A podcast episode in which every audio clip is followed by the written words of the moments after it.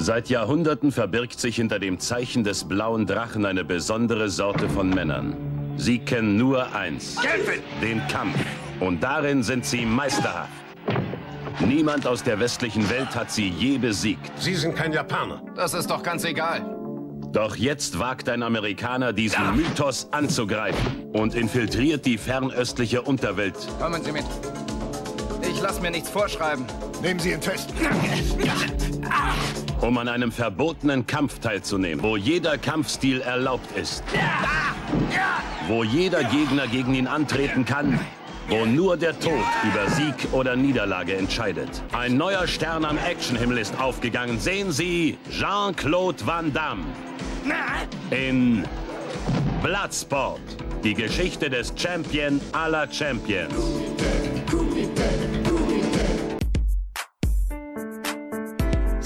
Entertainment Talk, der Podcast des Entertainment Blogs. Der Fan Talk über Filme und Serien.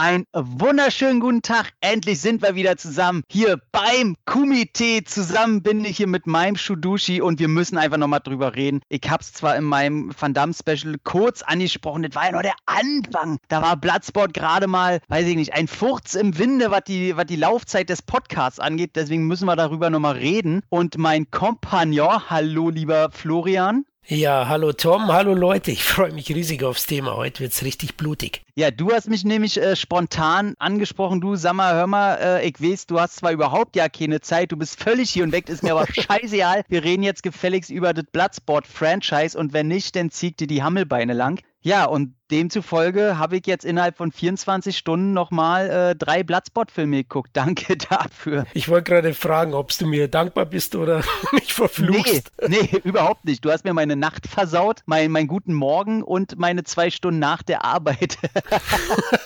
Gern geschehen, Tom. Aber zum Glück, wir nehmen Freitag auf. Du hast ja das Wochenende zum Regenerieren, ja. Hm? Ist sogar ein freies Wochenende. Ähm, das äh, erste freie Wochenende seit sehr langer Zeit. Von daher, alles gut, alles super und ich freue mich. Du hättest einfach nur Mate schreien müssen, dann hätte ich Mate. aufgehört. du hättest mir noch einen Goldzahn geklaut, wenn ich einen hätte. Habe ich doch schon längst. Du bist doch ohne Zähne hier beim Cast, hört man das nicht. ich liebe diese gefakten Bilder mit den ganzen äh, Promis ohne Zähne. Oh, das ist so mein Humor, liebe ich. Ehrlich, okay. Ah, in dir steckt, glaube ich, ein verkappter Zahnarzt. Eher ein verkappter Sadist.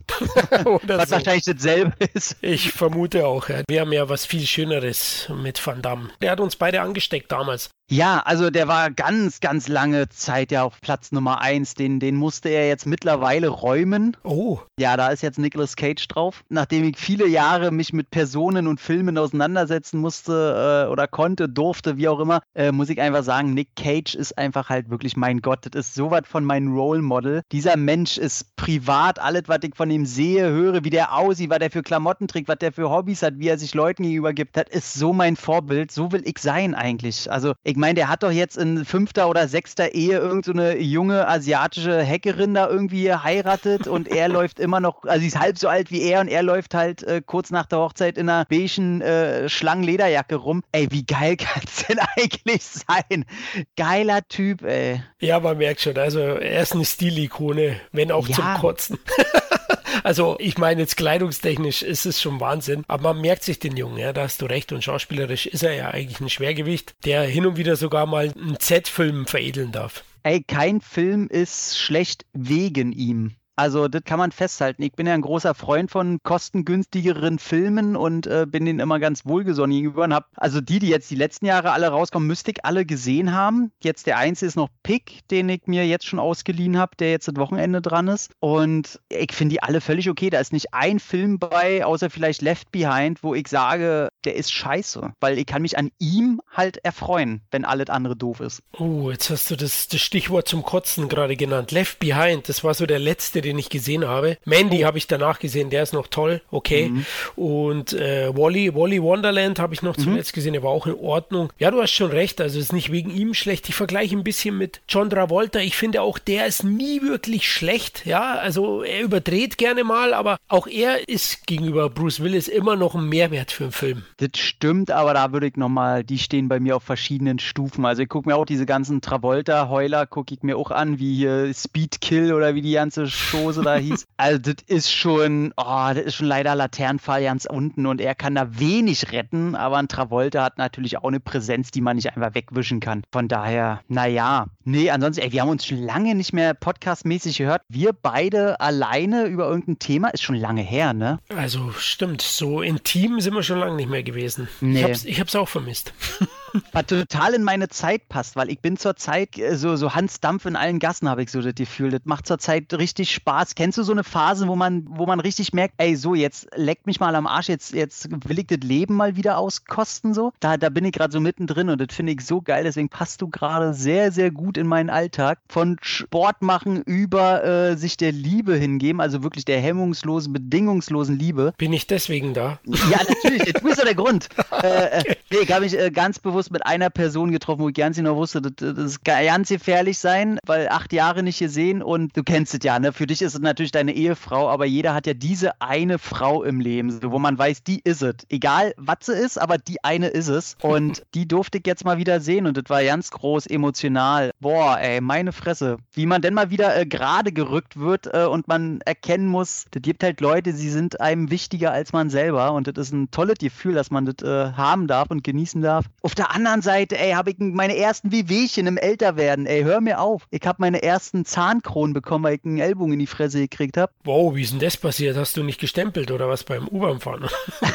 äh, äh, Bahn ist ein ganz gutes Stichwort. Ähm, Straßenbahn. Da war so ein Betrunkener gewesen und der hat immer alle Leute, die, die so rauskamen, ist er immer hingelaufen und wollte die anspucken und treten und so weiter. Und ich habe da gerade auf eine, auf eine Freundin gewartet und wusste natürlich, okay, wenn die kommt, dann wird genau dasselbe passieren und das wird nicht passieren. Und äh, habe dann jemanden, der neben mir saß, angesprochen, habe gesagt, du pass mal auf, ähm, wollen wir da mal hingehen und dem Kollegen mal sagen, dass das so nicht geht. Ähm, ganz auf der Ruhe, ne? Ich wollte mich ja nicht prügeln oder so ein Kram, da winkt der Falsche für. Und dann hat er gesagt, ja klar, weil der hat auf seinen Vater gewartet und äh, hat das natürlich auch mitgekriegt. Dann sind wir dahin, haben den ganz ruhig genommen, haben auf ihn eingeredet und war völlig okay, der ist ja noch runtergekommen. Und dann war er mit dem Rücken zu mir und ich wollte ihn halt an die Schultern greifen, um ihn umzudrehen, damit er sich hinsetzen kann an der Haltestelle. Okay. Und äh, in dem Moment hat er halt eine völlige Überreaktion bekommen und hat seinen Ellbogen so hochgezogen und mir direkt halt in die Fresse rein. Und äh, das hat richtig geknallt und dann bin ich nach Hause gekommen und habe in mein Brötchen gebissen. Dann sind zeitgleich fast zwei meiner Zähne unten komplett weggebrochen. Ach du Scheiße. Praktisch der Dimak. Du hast den Dimak. Der, der hat mir einen Ellbogen Dimak gegeben. Fresse, ey. Und das kostet dann natürlich äh, ein bisschen Geld. Mit verzögerten Zahnausfall. Halleluja. ja, ja. Also, das ist sogar noch besser als der Dimak, weil da ist der äh, Stein Stein nicht sofort zerbrochen, sondern der macht, der klickt mit seinen Fingern und in dem Moment, so fünf Minuten später, zerbricht der Stein. Genau, er wird schon rausgeführt, weißt du, nee, du, du kannst den nicht und dann blab. oh, genau, genau. Äh, ja, ansonsten, ja, beim Augenarzt, deswegen sage ich den Leuten, ihr habt mir Wissen, Alter, geht immer zu den Ärzten hin. So, ich kasper gerade alle Ärzte ab, weil äh, jetzt mit 35 bekomme ich ja auch äh, manche Sachen umsonst und so. Und äh, ja, dann war ich beim Augenarzt gewesen und äh, die haben mir dann äh, auch nicht so eine coole Diagnose verpasst. Was dazu führt, dass ich äh, nicht so, re also ich kann immer noch Filme gucken, aber das macht also nicht mehr so im Dauerfeuer wie vorher. Da muss ich jetzt mal einen Monat ein bisschen zurücktreten. Das heißt jetzt nicht mehr drei Filme am Tag, sondern nur noch zwei. Das Leben ist hart. Das Leben ist hart, liebe Leute. Was aber total geil dazu führt, dass ich das Handwerken wieder für mich entdeckt habe. Ich habe gerade äh, meine Couch selber gebaut. Ich habe gerade mir einen Kleiderständer aus, aus einer Birke gebaut und das, ich bin so mächtig stolz darauf und das ist richtig geil und könnte jetzt ein neues Hobby werden, so dass ich äh, Dinge selber baue, aus Holz vor allem und da richtig hinterher bin. Das ist richtig geil. Anstatt mich über eine neue äh, Mediabook zu freuen wie ein Kind, habe ich mich letztens wie wirklich wie ein kleines Kind gefreut, dass ich einen neuen Bohreraufsatz für meine Bohrmaschine kaufe. ähm, habe ich gedacht, ja Mann, jetzt zeigt ein Forstner Bohreraufsatz, jetzt kann ich richtig Löcher darin bohren, dann mag ich dann die Haken drin und oh, habe ich mich gefreut. Ja, so kann sehen. Also so mittendrin im Leben, also ich mache gerade viel, ich darf gerade äh, Liebe und Leid so ein bisschen erleben und das macht aber auch Spaß. Ich bin ja jemand, der, der so negative Sachen immer gerne als Herausforderung ansieht, um daran zu wachsen. Das ist, glaube ich, so eine innere Einstellung, ähm, die man noch lernen muss. Und ich finde das alles gerade total spannend und aufregend und irgendwie cool. Ja, ich merke schon, du strotzt richtig vor Energie, das ist ja schön und ist wirklich so, ja. und äh, ja, wegen dem Auge aufpassen, genau, bleib dran. Das ist schon wichtig und Vorsorge natürlich auch in allen Richtungen, da hast du recht. Ja, bei mir ist es viel Alltag auch, meine Mädels äh, beanspruchen mich auch ziemlich stark und Job natürlich klar. Und dann eben auch mit Kevin immer wieder mal so ein paar Bücher, Wutzi Books, haben wir ja mhm. diesen kleinen Verlag und äh, da wird auch das eine oder andere rauskommen demnächst. Also das Videothekenbuch, da bin ich auch tief drin. Handwerken, ja, habe ich früher sehr viel gemacht, aber mittlerweile, ja, könnte ich so einen Tom schon brauchen, der mir hier irgendwie das Parkett richtet oder so. Du, solange ich nichts mit Elektrizität machen muss, ich bei allen dabei. Da habe ich meinen ängstlichen Respekt vor. Ja, okay. Ich muss immer bei der Verwandtschaft dann den Ofen am Starkstrom anschließen. Das mache ich. Wir würden uns gut ergänzen. Ey, wäre total super, ja. Ansonsten, ey, ja, ich würde dich ansonsten auch durch den Sportfleischwolf drehen zurzeit. Äh, auch wieder sehr viel Sport machen und trainieren und laufen gehen und so. Ach, das ist alles cool zurzeit. Okay, laufen, laufen tue ich ja auch schon immer regelmäßig, aber wenn es so kalt ist, nicht ganz so oft oder nicht ganz so intensiv, sage ich es mal so. Äh. Ja, ist, ist auch nervig. Also, dann wollen wir mal nach dem Warm-up zu dem Franchise kommen. Bloodsport. Warum kamst du auf einmal mit Bloodsport um der Ecke, lieber Florian? Weil ich ihn zufällig mal wieder das 520. Mal gesehen habe. Er ist ein, einer der Genre-Action-Meisterwerke, würde ich fast sagen, aus meiner Sicht, oder einer der Genre-Filme, die mich am meisten geprägt haben, zumindest aus den 80ern. Ich bin ja tatsächlich Zeitzeuge, Tom. Ich habe den wirklich in der Videothek gesehen. Ich bin ein bisschen älter wie du, ein bisschen ist gut. Ey, übertreib mal jetzt ja, nicht so viel älter bist nicht. Ja, ein paar Jährchen und habe den 89 oder so tatsächlich in der Videothek gesehen, als, als Kind, als ja, Zwölfjähriger oder so. Und äh, deswegen den Eindruck damals, das war Wahnsinn. Also das war, war für mich die Mutter der westlichen Kampfsportfilme. Klar, es gab Bruce Lee und so, aber war damals vor meiner Zeit letztlich, ja, wo der seine große Phase hatte, kannte seine Filme auch aus der Bibliothek, aber Bloodsport hat da ja mich neu fürs Martial Arts Genre genau wie Van Damme neu empfacht sozusagen. Und ja, wie es der Teufel so will, habe ich ihn halt zufällig angeschaut. Zuletzt fanden geil und habe dann so ein bisschen in unserem CT-Feed rumgesucht nach dem Van Damme Special und festgestellt, boah, Bloodsport Bloodsport, das war ja einer unserer ersten Casts, also einer deiner ersten Casts, Solo-Monolog, 20 Minuten hast du über den Film gesprochen, da habe ich mir gedacht, lass uns doch das Franchise besprechen und nochmal ein bisschen tiefer reingehen. Es soll jetzt keine Doktorarbeit werden, hm. aber auf jeden Fall einfach, weil ich Bock hatte und weil der Film geil ist, verdammt nochmal.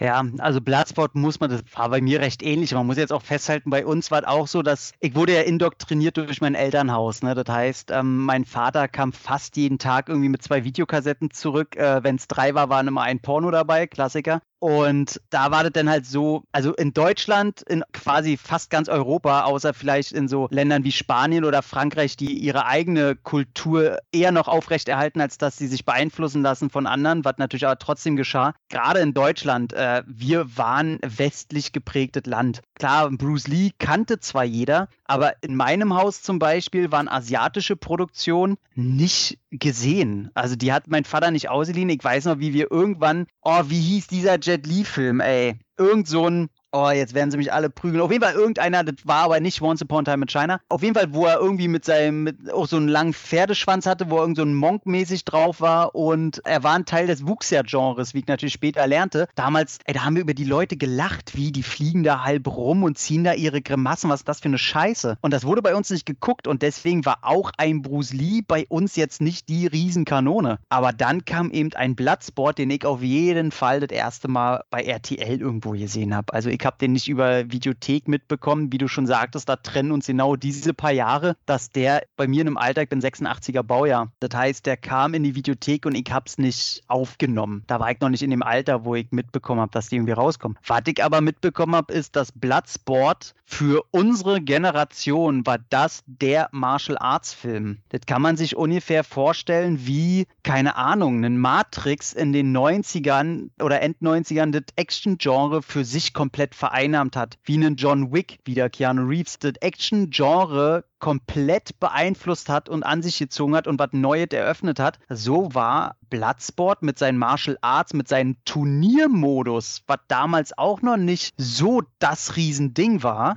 ich meine, selbst sowas wie Street Fighter 2 oder so, so das war noch nicht gegeben, dass du diesen Turniergedanken hast. Das war alles noch neu. Und dann kommt da Bloodsport mit einem neuen westlichen Kämpfer, der für die Mädels auch noch schön aussieht, der scheinbar auch noch mega was drauf hat, größere Oberschenkel hat als so mancher Kopf und einfach mal alles richtig macht damals. Heute kann man das nochmal reflektiert ein bisschen anders sehen. Ich meine, Zeiten ändern sich. Aber für damals war Bloodsport erstmal das Ding, auch die rote Schrift, ne? Bloodsport, dann auch noch äh, so quasi wie in Blut geschrieben. Das hat auch nur diesen verruchten Charakter. Bloodsport war das Ding. Und nicht so brutal, als dass den kleine Kinder nicht auch cool finden konnten. Der, der hat keinen versaut, der den schon mit 10 gesehen hat. Richtig, genau. Der, Ru der Ruf war schlimmer als der Film selbst. Es gibt einen ja. offenen Bruch, ja. Mich hat es auch gebürgt damals als Kind. Mhm. Jetzt in ja. HD muss ich sagen, was haben sie da hingeklebt?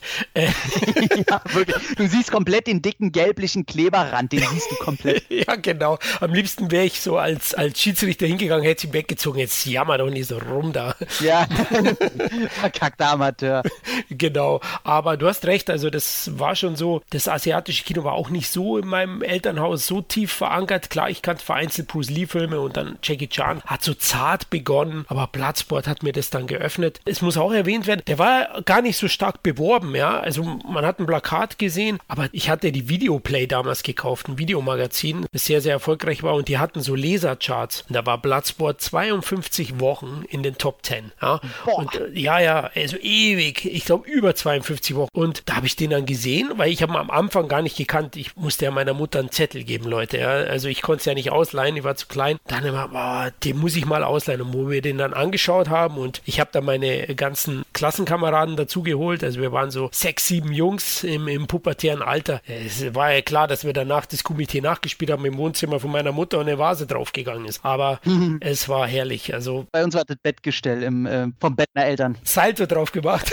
äh, wir haben äh, Bloodsport, dann weiß ich, äh, wir müssen danach, glaube ich, noch Wrestling geguckt haben. Ich weiß nicht, wer den Dropkick beim Wrestling gemacht hat, aber Bam Bigelow hat einen abbekommen. Und dann haben wir, äh, meine Eltern, so ein richtig schönes äh, Doppelbett gehabt, ähm, was das ganze äh, Schlafzimmer eingenommen hat. Und da haben wir mal drauf gerestelt. Und dann haben wir diesen, diesen Dropkick, aber durch Bloodsport waren wir so, ah nee, komm, jetzt noch ein Match Wrestling. Und dann sind wir da und haben gespielt, dann einen Dropkick gemacht und dann bin ich runtergeflogen und dann hast du richtig gehört, ist das komplette Bett durchgebrochen, ja. Ja, und bei mir war es auch so, dass sich dann die Sache mit meiner Mutter zugespitzt hat. die gefragt, was ist denn da passiert, Florian? Die solche Filme leicht nicht mehr aus, da geht's ja rund bei uns dann.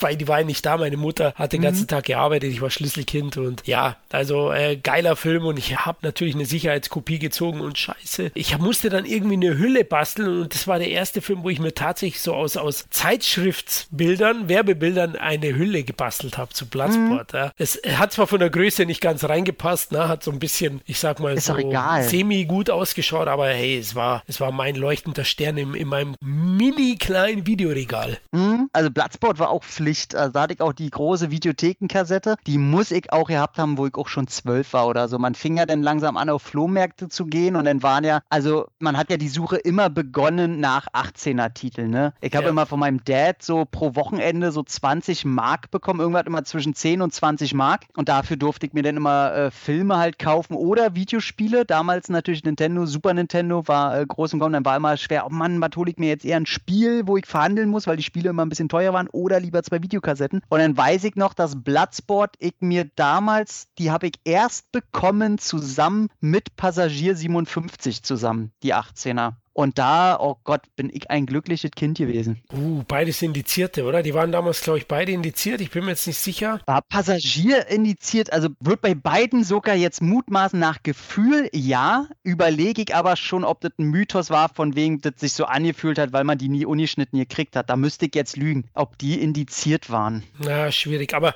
hab mir die VHS auch gekauft. Damals, es kam ja dann so irgendwie den, in den 90ern auf, dass man dann auch die 18er, wie du sagst, auf Flohmärkten oder manche Videos Videotheken haben die dann sogar verkauft. Und ich weiß noch, der erste 18er Titel war American Fighter, den ich mir gekauft habe von VMP Canon. Und Bloodsport war, glaube ich, die zweite 18er Kassette, die ich dann auch offiziell später im Regal hatte. Und die wurde mit breiter Brust immer verliehen. Na, hier, was, du brauchst einen geilen Actionfilm? Klack, mein Grinsen dazu und ich wusste, mm. der mhm. Junge kommt zufrieden zurück zu mir.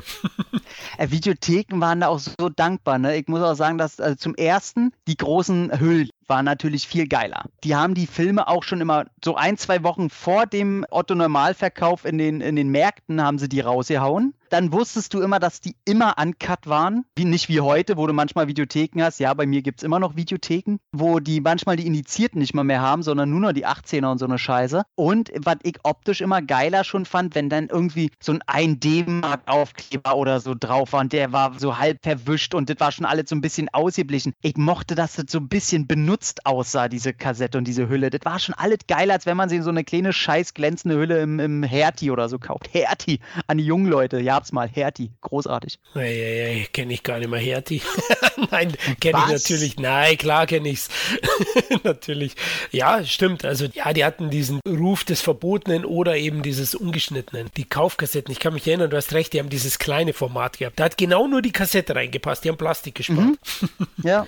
Und wenn du die großen aufgemacht hast, da hast du ja richtig, was die kleinen auch hatten, wenn du die umgriffen hast zum Aufmachen, dann war das eher so glatt. Und dadurch hast du die manchmal kacke aufbekommen oder das war so laut und die Kassette ist dir halb rausgesprungen. Aber die großen, die hatten richtig so einen leichten äh, Plastik-Feder-Inlays an beiden Seiten, dass du die richtig so federnd reinlegen konntest. Und du hast einen richtigen Griff gehabt, wenn du die aufmachst. Das hatte was Robustes, das war geil, das war das, ah, das war der Real Deal, ey. Ach, das war schön. Ich habe noch ein paar hier. Ich habe ja immer noch Videorekorder hier, weil ja manche Filme immer nur noch auf Video bekommst. Und äh, ich liebe meine großen Videohüllen. Da gucke ich gerade, was gucke ich da gerade an? Das, was ist das Horrorhospital? Das Horrorhospital. Na Mensch, großartig. Oh, den gibt es bis heute nicht auf Scheibe, wenn ich mich nicht irre. Ja? Gut gemacht. Ich habe auch noch so ein paar, aber nur wenige. Ich habe ein paar Warner-Titel. Ich habe Robocop, die, die alten Sachen habe ich noch da liegen. Klapperschlange. Die gibt es zwar auch auf Scheibe, aber ich finde die Hüllen, da habe ich einfach eine nostalgische Verbindung dazu und die schmachte ich immer an. Ja, ich habe jetzt so, so einen kleinen Markt noch für mich entdeckt. Was heißt kleinen Markt? Bei einem ist mir jetzt aufgefallen, auch so ein Horrorfilm Anthony heißt, den kennen vielleicht manche, dass da doch tatsächlich nur die äh, Videotheken VHS ungeschnitten ist. Alle anderen 18er VHS äh, sind Cut, alle DVDs sind Cut, alle Blu-rays sind Cut, aber die Videotheken VHS ist uncut und die ja hier stehen. Sowas zum Beispiel, das ist dann großartig. Deswegen sag, ey, jeder, der sagt, wo machst du noch einen Videorekorder? Jeder Filmfan muss eigentlich immer noch einen Videorekorder zu Hause haben. Habe ich auch noch, klar, klar. Anthony, das ist, kam der nicht fünf, sechs Mal? Gibt es da nicht x Teile und. In Deutschland. In Deutschland. Das ist so, so Name-Dropping. Der Anthony, der, der zweite ist gerade relativ frisch auf Blu-ray rausgekommen. Der hat aber auch nicht mit dem ersten Teil zu tun. Ist alles Quatsch. Aber da gibt es so großartige Sachen. Scanner Cop, sehe ich gerade. Geil. Spin-off von äh, Scanners. Ui, schön. Also zu Bloodsport zurück. Äh, Van Damme ist da erst richtig groß geworden, ne? über Nacht zum Star. Ich muss ja sagen, ich habe ihn gar nicht so erkannt. Ich habe davor Karate Tiger 1 gesehen, liebt den auch. Aber die Maske war perfekt, weil in, in Tiger hat er ja diese nach hinten geschleckten Haare gehabt. Und in Bloodsport ganz am Anfang hat er, glaube ich, sogar Dauerwellen vorne dran beim Training in jungen mhm. Jahren und später den Seitenscheitel. Komischerweise in jungen Jahren konnte ich die beiden noch gar nicht so zuordnen. Also, also dass das der Russe aus Karate Tiger ist. Aber später war es mir natürlich klar, allein aufgrund des Stils, den er hat. ja, gut, er hat, den haben sie natürlich auch noch anders geschminkt. Der hat ja ein bisschen dunklere Augenränder auch genau. bei, bei Karate Tiger. Sie haben seine äh, naturellen, relativ hohen Wangenknochen haben sie noch ein bisschen mehr betont beim Karate Tiger, damit er natürlich mehr nach Russe aussieht, ein markanteres Kinn hat. Das haben sie natürlich alles weggelassen, dass er eher nach äh, Milchbrötchen bei äh, Bloodsport aussieht, was ja natürlich auch äh, sein, sein Weg, den er geht, eher äh, aufzeigen soll, auch optisch und so weiter. Von daher, aber nee, muss ich sagen, nee, kenne ich nicht. Bloodsport war, glaube ich, der erste, den ich mit ihm gesehen habe. Und danach habe ich mir den Karate-Tiger und so dann alles angeguckt. Für mich war das dann schon alles eine Person. Aber wie du auch sagst, ja, Van Damme, klar, jeder weiß man halbwegs, er kam ja aus Belgien, wollte äh, mal großer, großer äh, Star werden und äh, zum Film und Fernsehen und hat dann mit einem Schritt, ähm, hat er alles auf eine Karte gesetzt. Ne? Er hatte ja ein Fitnesscenter in Belgien, alles, was gut lief. Hat ja schon sehr früh angefangen mit Training und mit seiner belgischen Karatemannschaft so äh, hier ein paar Titel geholt. Im Einzelkampf beim Punktkarate Karate. Das ist immer so diese Zweikampf ohne direkten Kontakt halt. Hat er auch ein paar Dinger gewonnen und hat aber gesagt, nee, das will er alles nicht und ist dann halt rüber nach Amiland und äh, konnte da erstmal nicht Fuß fassen. Er war alles halt von Teppichleger, äh, Teppichzuschneider irgendwie über Taxifahrer, Limousinenfahrer, Tellerwäscher, er hat wirklich alles gemacht und ist dann, genau, ist dann erst in einem französischen Film seinen absoluten äh, Gastauftritt da irgendwie gehabt, als dieser Gay Karate Man, dieser Kurzfilm. Und äh, hat dann hier nur Mini-Auftritte. Ihr habt hier in Breakin, dieser Kultfilm übers Breakdancen, den du auch ganz toll findest, ne? Naja, toll ist übertrieben, aber Breakdance fand ich schon cool, ja. War zwar sehr klein, wo das richtig populär war, ja, Mitte der 80er. Ist ja auch eine Canon-Produktion. Bei der Schmiede hat er sich ja angeschmiedet, ja. Da wollte er unbedingt arbeiten. Ja, er hat schon ein paar große Titel gehabt. Monaco Forever hieß dieser Film, glaube genau. ich. Ne? Und hey, also er war bei Missing in Action dabei, angeblich als Stuntman. er war bei Breaking dabei und Predator, ja. Also der hat schon große Rollen gehabt davor.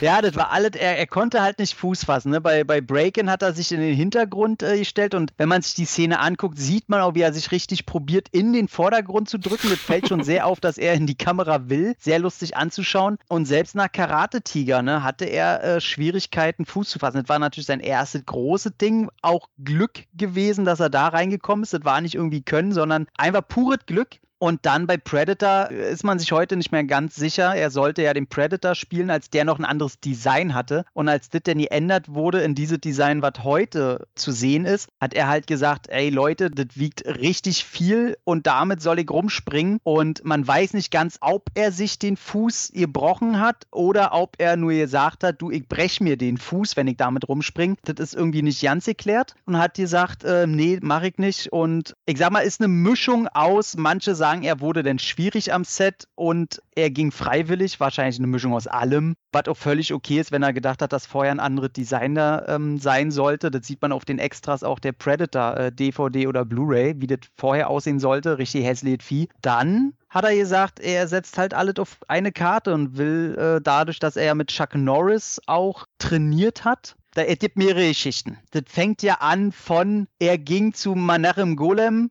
und äh, hat gesagt, ey, ich bin's, Van Damme und hier und so und äh, spurt richtig auf und macht einen Kick über seinen Kopf und der ist sofort begeistert und will ihn haben. Glaube ich nicht ganz. Das war die Van Damme-Version bestimmt. Genau, das war die Van Damme-Version. Eine andere sagt, Van Damme war ja Türsteher im Club von Chuck Norris. So haben die beiden sich ja auch kennengelernt. Oder von Chuck Norris, seiner Frau oder irgendwie so. Müsste ich nochmal nachlesen. Irgendwie so war das. Legt mich jetzt nicht fest. Und dadurch hat er den Kontakt und konnte dadurch dann über Missing in Action. Und so ist ja auch erstmal die Canon-Verbindung geschehen. Also er wusste dadurch natürlich, wer immer nach im Golem ist und so. So ist die Verbindung entstanden. Und hat er dann mit Norris trainiert, war, wie du schon sagtest, Stuntman bei Missing in Action. Und dann gibt es noch eine Geschichte, wo er zu Manachem Golem in die Hütte fährt und unten am Tor steht und er näht die Sekretärin ran und fragt, wer er ist. Und er meinte halt dreimal hintereinander, er hat einen Termin mit äh, Golem und sie sagt, nee, stimmt nicht und hier ist kein Termin. Und er richtig so tut, als wenn er jemand ganz Wichtiges ist und sich aufregt, dass er nicht reingelassen wird. Und sie dann ihn doch reinlässt dadurch und Golem auf einmal fragt, wer bist du denn?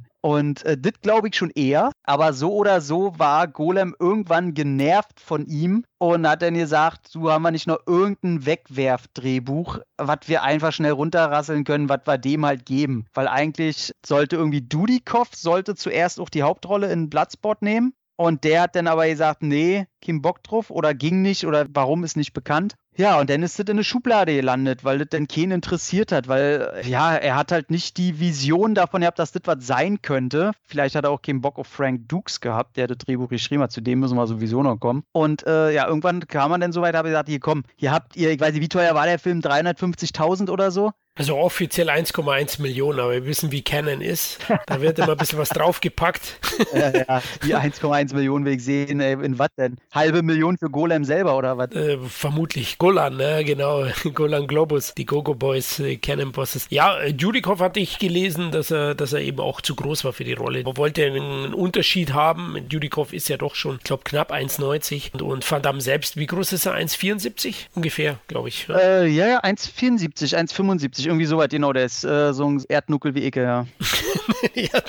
ja, aber es passt besser, er passt auch besser zu Jackson, zu dem müssen wir ja auch noch kommen, aber ja, genau, also Van Damme äh, hat dann da die Möglichkeit bekommen, Bloodsport. Film ist ja weit vor seiner Veröffentlichung produziert worden oder inszeniert worden. Ein Jahr lang, richtig. Der lag richtig auf Halde, ja. Lag in den Archiven und ja, also der erste Schnitt kam auch nicht so wirklich gut an. Du, du bist ja positiv. Laut äh, Weissagung oder was auch immer, ähm, gab es eine einzige Stimme, die gesagt hat, ja, der Film ist ganz okay, alle anderen haben den halt zerrissen.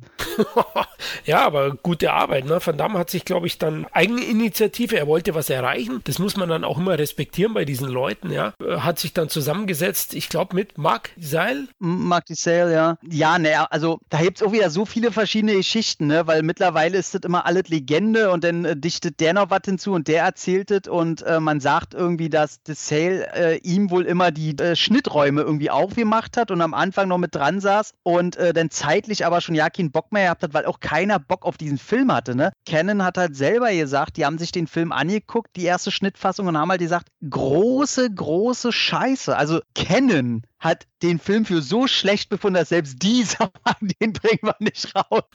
Und da war auch noch der Schwerpunkt weitaus weniger auf Frank Dukes, sondern sehr viel mehr aufs Komitee und die verschiedenen Kämpfer. Sodass der Fokus halt nicht auf eine Hauptperson war, klar, es musste eine gewinnen, sondern wirklich eher auf verschiedenste Kämpfer, verschiedene Aussetzungspunkte da, wo die kämpfen und so weiter. Das muss wohl wirklich, äh, so wie das klingt, ein ganz anderer Film noch gewesen sein. Okay, hat der Bolo Jung auch was reden dürfen, oder? Au. Die ganzen Dialogszenen hat er rausgeschnitten. Eieiei, der arme Kerl. Ja. ah, okay. Ja, gut, ich, ich denke mir schon, da gibt es viele Legenden. Offiziell gibt es vom Van Damme-Film ja selten irgendwie Making-ofs oder Bonusmaterial. Ich weiß nicht, wie er das immer schafft, unter Verschluss zu halten. Keine Ahnung. Ich, ich kann mir vorstellen, dass das immer mit in seinem Vertrag drin steht, weil, also damals bestimmt noch nicht, aber damals hat auch einfach keiner geglaubt, dass das Ding Erfolg wird. Man muss das wirklich so ansehen. Keiner hat gedacht, dass der Film überhaupt nur ansatzweise wichtig für irgendwas wird. Also, die haben halt nicht mal geglaubt, dass die das wenige Budget wieder reinbekommen, wenn die den auch nur auf Kassette rausbringen. Und der Kassettenmarkt hat damals geboomt. Man hat mit allem Geld gemacht. Und das muss dann schon was heißen. Und wie gesagt, er hat sich dann da reingesetzt und hat halt irgendwann laut Legende angefangen, äh, nachdem The Sale nicht mehr so wirklich Bock hatte oder ihn wahrscheinlich nur noch die Türen geöffnet hat und danach mit seinem Kaffee sich irgendwelche Playboys angeguckt hat, keine Ahnung, ähm, saß Van Damme halt wirklich nächtelang da, auch immer in der Nacht, weil tagsüber die Schnitträume halt für andere Filme besetzt waren und saß da jede Nacht dran, knapp ein Jahr lang und hat das Ding geschnitten und komplett auf sich zugeschnitten. Ne? Er hat sehr viel mehr Nahaufnahmen von sich reingebracht, die Kameraperspektiven immer die gewählt, wo er von unten aufgenommen wurde, damit er heroisch, ne? man kennt die Froschperspektive, und den Schnitt halt so bearbeitet, dass diese typischen Van Damme-Tropes, diese typische, er schlägt eigentlich nur einmal, aber im Schnitt sieht er halt immer aus, als wenn er zwei, dreimal schlägt, diese was man immer kennt, was typisch für ihn wurde, hat das alles halt drin gebracht und man muss halt sagen, dafür dafür, dass der Typ noch nicht ansatzweise in irgendwelchen Kinosphären gearbeitet hat, hat er handwerklich beim Schnitt echt gute Arbeit gemacht. Also da kann man ihm überhaupt nichts äh, vorhalten. Großartig. Absolut, also das Endprodukt ist beeindruckend. Also auch vom Schnitt, ich meine, sonst hätte er uns nicht alle mitgerissen. Also meine Frau mag den Film zum Beispiel sehr, sehr gerne auch und äh, viele aus unserer Generation oder die mit ihm groß geworden sind. Also mhm. wo ich das das erste Mal gelesen habe, konnte ich es gar nicht glauben, weil, wie du erwähnt hast, er hat davor kaum Erfahrung gehabt in der Richtung. Ja, er hat es auch geschafft, siebenmal seinen Spagat unterzubringen im Film. auch ein Markenzeichen. Er hat Markenzeichen reingebracht. Das muss man halt auch, äh, man weiß natürlich nicht, ob er das reingebracht hat oder irgendwelche Leute Leute gesehen haben, ey, du kannst ja was andere vielleicht jetzt beim ersten Mal nicht können, wie ein Spagat zwischen zwei Stühlen machen. Können wir noch einen schönen Witz drin machen, den, den, äh, wie heißt der, Daniel Gibbs, wie heißt der, Jackson, wie heißt der Schauspieler? Donald Gibb. Donald gibt. Bringen wir noch einen schönen Witz drin, das ist alles schön und natürlich halt, ja, seine, seine ganze Persona, das ist schon cool. Und wie egal den Produzenten dieser Film war, sieht man ja auch schon, dass Van Damme hier schon anfangen konnte, Freunde und so reinzubringen. Ne? Er hat ja auch das erste Mal da mit Shelton Lettich äh, schon zusammengearbeitet. Was hat er Teil des Drehbuches mit reingebracht oder was? Ja, der war da beteiligt, glaube ich, als Autor, ja. Ganz wichtig für die Karriere von Van Damme, Shelton Lettich, hier Leon und so was. Und er hat auch schon seinen Freund aus Kindertagen, Jugendtagen, mit dem er mal trainiert hat in Belgien, auch äh, als Rolle reingebracht. Das ist äh, Michel Kessy. Ich wollte gerade sagen, Tong Po meinst du, ja? genau, der, der dann später bei Kickboxer der Bösewicht Tong Po wurde, der hier und da öfter mal aufgetaucht ist, später dann auch sein, der Bruder von Michel Kissy, Abdel Kissy, der dann später der Bösewicht in äh, Leon wurde. Da spielen beide Kissys dann mit. Und da fing das Ganze an, dass äh, Van Damme halt seine Person, die er immer mag, halt langsam um sich holt. Lettich hat er geholt, Mark Sale später ja auch nochmal äh, mit ihm zusammengearbeitet und so Geschichten. Und da merkst du schon, das ist der Anfang von allem und davon hat hatte man alles ja noch ja keine Ahnung. Weil man als Kind hat man den gesehen und da können wir ja jetzt ja mal auf die sichtbaren positiven Sachen zurückkommen, was das Ganze ausgemacht hat. Das hat schon funktioniert, was alles dahinter so abgegangen ist, aber davor, wie geil war es eigentlich, und man muss sich zurückerinnern, wie gesagt, es gab, klar, für uns gab es das schon, aber als der Film rauskam, gab es noch kein Street Fighter, kein Mortal Kombat, was wir nachher auch noch mal kurz erwähnen müssen. Es gab diese verschiedenste Nationen kämpfen gegeneinander und alles ist erlaubt. Keine Regeln. Das gab es damals noch nicht. Also noch nicht für uns. Also nichts Großes, nichts Namhaftes, wo das so ausgelebt wird. Und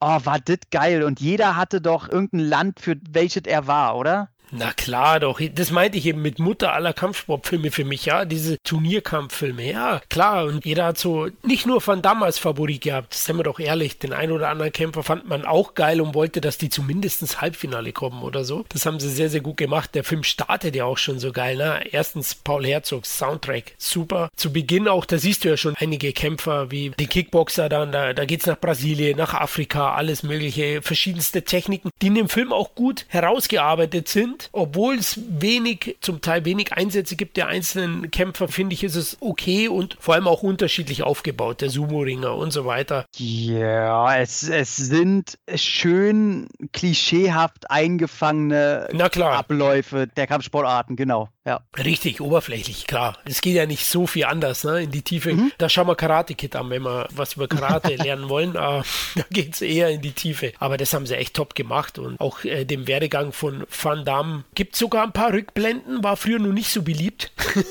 der mhm. Film bietet das sogar. Ne? Also, wobei ich sagen muss, ein, ein kleiner Schwachpunkt ist der, der Kinderdarsteller von Van Damme. Der spielt wie ein Trockenkeks. Aber okay. du machen wir uns nichts vor. Ich meine, ich habe den Film ja jetzt äh, aus bestimmten Gründen äh, in den letzten ein, zwei Jahren auch nochmal sehr oft gesehen und früher schon oft gesehen. Dass das jetzt ein Film ist, über den ich nichts Schlechtes sagen kann, ist absolut nicht der Fall. Also wenn man sich den heute anguckt, wie du schon sagst, der Kinderdarsteller, also das ist auch so eine Milchschnitt, auf der man ausrutscht. Ey, das ist so eine Nulpe. Aber auch äh, schauspielerisch ist der ganze Film ein Witz. Aber das ist völlig okay. Das ist völlig okay, weil er so viel Qualitäten hat, dass das ja nicht so wichtig ist, weil du merkst, dass alle mit Herz dabei sind und der ganz andere Qualitäten hat. Aber schauspielerisch ist ja der Kinderdarsteller nur die große, fette Spitze des Eisbergs. Ich meine, Van Damme selber, der weiß doch noch gar nicht, was er da macht. Ja, er überzeugt auf der Matte, da hast du schon recht, schauspielerisch nicht. Da finde ich nur, er neigt natürlich noch zum, zum Overacting. Speziell, wenn, wenn er dann ein weißes Pulver in die Augen kriegt. Später nimmt er das ja selbst in die Nase. Deutsch oder Englisch geguckt? Tatsächlich Deutsch wieder mal geguckt, weil Nostalgie. Aber der Augenfasching, den er da betreibt, ist halt schon, da geht es gar nicht um den Dialog oder um was er ausspricht, sondern allein, äh, ja, ist auch von der Inszenierung, na, Nahaufnahme, wie er dann zum Himmel schreit, weil ihm so Ungerechtigkeit mhm. widerfahren ist durch, mhm. durch seinen Kontrahenten. Schön inszeniert, aber natürlich schon äh, am Rande der Kante. Aber ist doch egal, das passt genau zu dem Film, finde ich, und die Schauspieler machen zumindest physisch alle einen tollen Job. Naja, sicher. Aber zur, zur Synchro muss ich nochmal sagen, ähm, guck den mal einmal auf Englisch. Da kommt ihm die professionelle deutsche Synchronisation sehr entgegen, wenn du den auf Englisch guckst. Das ist wirklich Laientheater. Das ist ganz schlimm. Egal wer, egal wer, ist ganz, ganz schlimm. Wenn du den auf Deutsch guckst, denkst du dir, ja, so eine gute Sprecher, da fällt es nicht so auf, aber ist wirklich schlimm auf Englisch. Von daher, aber wie gesagt, tut mir nicht weh. Und mit dem, mit dem weißen Pulver, was er in die Augen kriegt, sind wir ganz ehrlich, der große Anfang von seiner Kokssucht. Hat da angefangen. Strong Lee hat ihn Koks in die Augen gesprüht und deswegen ist dieses Schreien auch auf der Metaebene zu verstehen. Jetzt fängt mein Leidensweg an. Bis hierhin ging noch alles gut. Nee, da, nee, da muss ich einfach mal denken. Äh, kleiner Witz am Rande, was ja nicht so, so lustig ist, aber Van Damme und seine Kokssucht, äh, da hat er manchmal schon selber ein paar Dinge abgelassen, äh, wo du sagst, oh, okay, alles klar. Was hat er irgendwie in seiner größten Zeit irgendwie 100.000 Dollar pro Woche für Koks ausgegeben oder 10.000 Dollar oder irgendwie sowas? Krass. Naja, andere Thema. Aber die anderen Leute, hattest du einen abseits von Van Damme, der dein Liebling war? Ich muss sagen, Jackson war, war mir schon sehr sympathisch. Ja, also, warum ist der Typ dabei? Warum? Warum ist der dabei bei den besten Kämpfern der Welt? Ja, weil er, weil er ist halt, er ist erstens der totale Klischee-Ami, hat natürlich ein Stirnband, wo Harley Davidson draufsteht. Ja, später hat John Lee das am Knie, ne? Zeigt ja, Van Damme ja. nochmal, schau mal her, ich mach die genauso fertig wie deinen amerikanischen Spezi. Ja, hast du schon recht, also es ist halt der Klischee-Ami, ja, der Bauer, der Rocker. Find trotzdem den ersten Kill, wollte ich schon sagen, den ersten Sieg von ihm geil, wo der eine ja. so ein geschleckter Karateka ihm da auf die Nase trommelt und er ihm dann mit dem Bud Spencer Dampfhammer in die Fresse betoniert.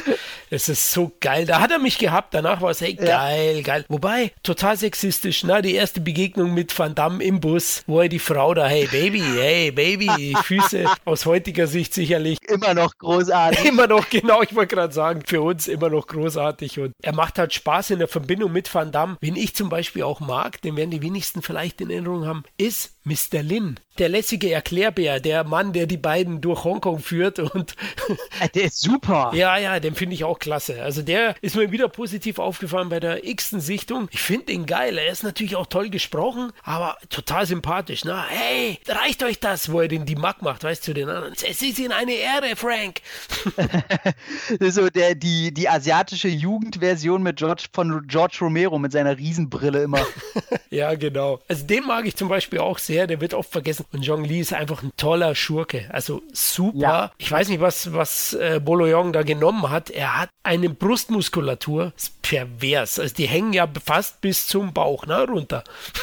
Ja, na jetzt muss er, der Typ ist halt auch eine Maschine, ne? Also der hat ja Bodybuilding und Nahkampf gleichzeitig ja. trainiert. Mhm. Und anders als jetzt ein Van Damme hat er halt den, den Fokus eher aufs Bodybuilding gelegt. Und also laut eigener Aussage war er im Leben ja auch noch nie krank und macht das schon immer. Der ist ja, äh, weil er flüchten wollte, der ist ja von China nach Japan geschwommen. Also muss man dazu noch mehr sagen. Der Typ ist halt krass. Ich meine, der hat schon mit Bruce Lee zusammengearbeitet, der äh, ganz vielen asiatischen Filmen. Umso mehr asiatische Filme ich mir irgendwie angucke aus den 60er, nee, nicht 60er, aus den 70ern, so irgendwelche Hinterhofklopper, die kein Schwein mehr kennt, wo man noch viel zu viel Geld für ausgibt, um den mal irgendwie sehen zu können. Ich habe ihn letztens in irgendeinem alten Bruce Ploitation-Film gesehen, da hat er so einen Hitlerbart, ey, du haust dich weg. Aber schon damals in jungen Jahren hast du einfach kein Hemd gefunden, was ihm passt. Das ist krass. Aber ein sehr, sehr, sehr sympathischer Mensch, wenn du den so immer in Interviews und so mitkriegst. Und äh, ja, super. Krasser Typ. Wenn man ehrlich ist, hat er, glaube ich, so richtig Geld verdient erst nach Bloodsport, oder? Also da ja. Bloodfight-Reihe, da war er immer, hat er immer die Hauptrolle gehabt. Also ich glaube. Schubfighter.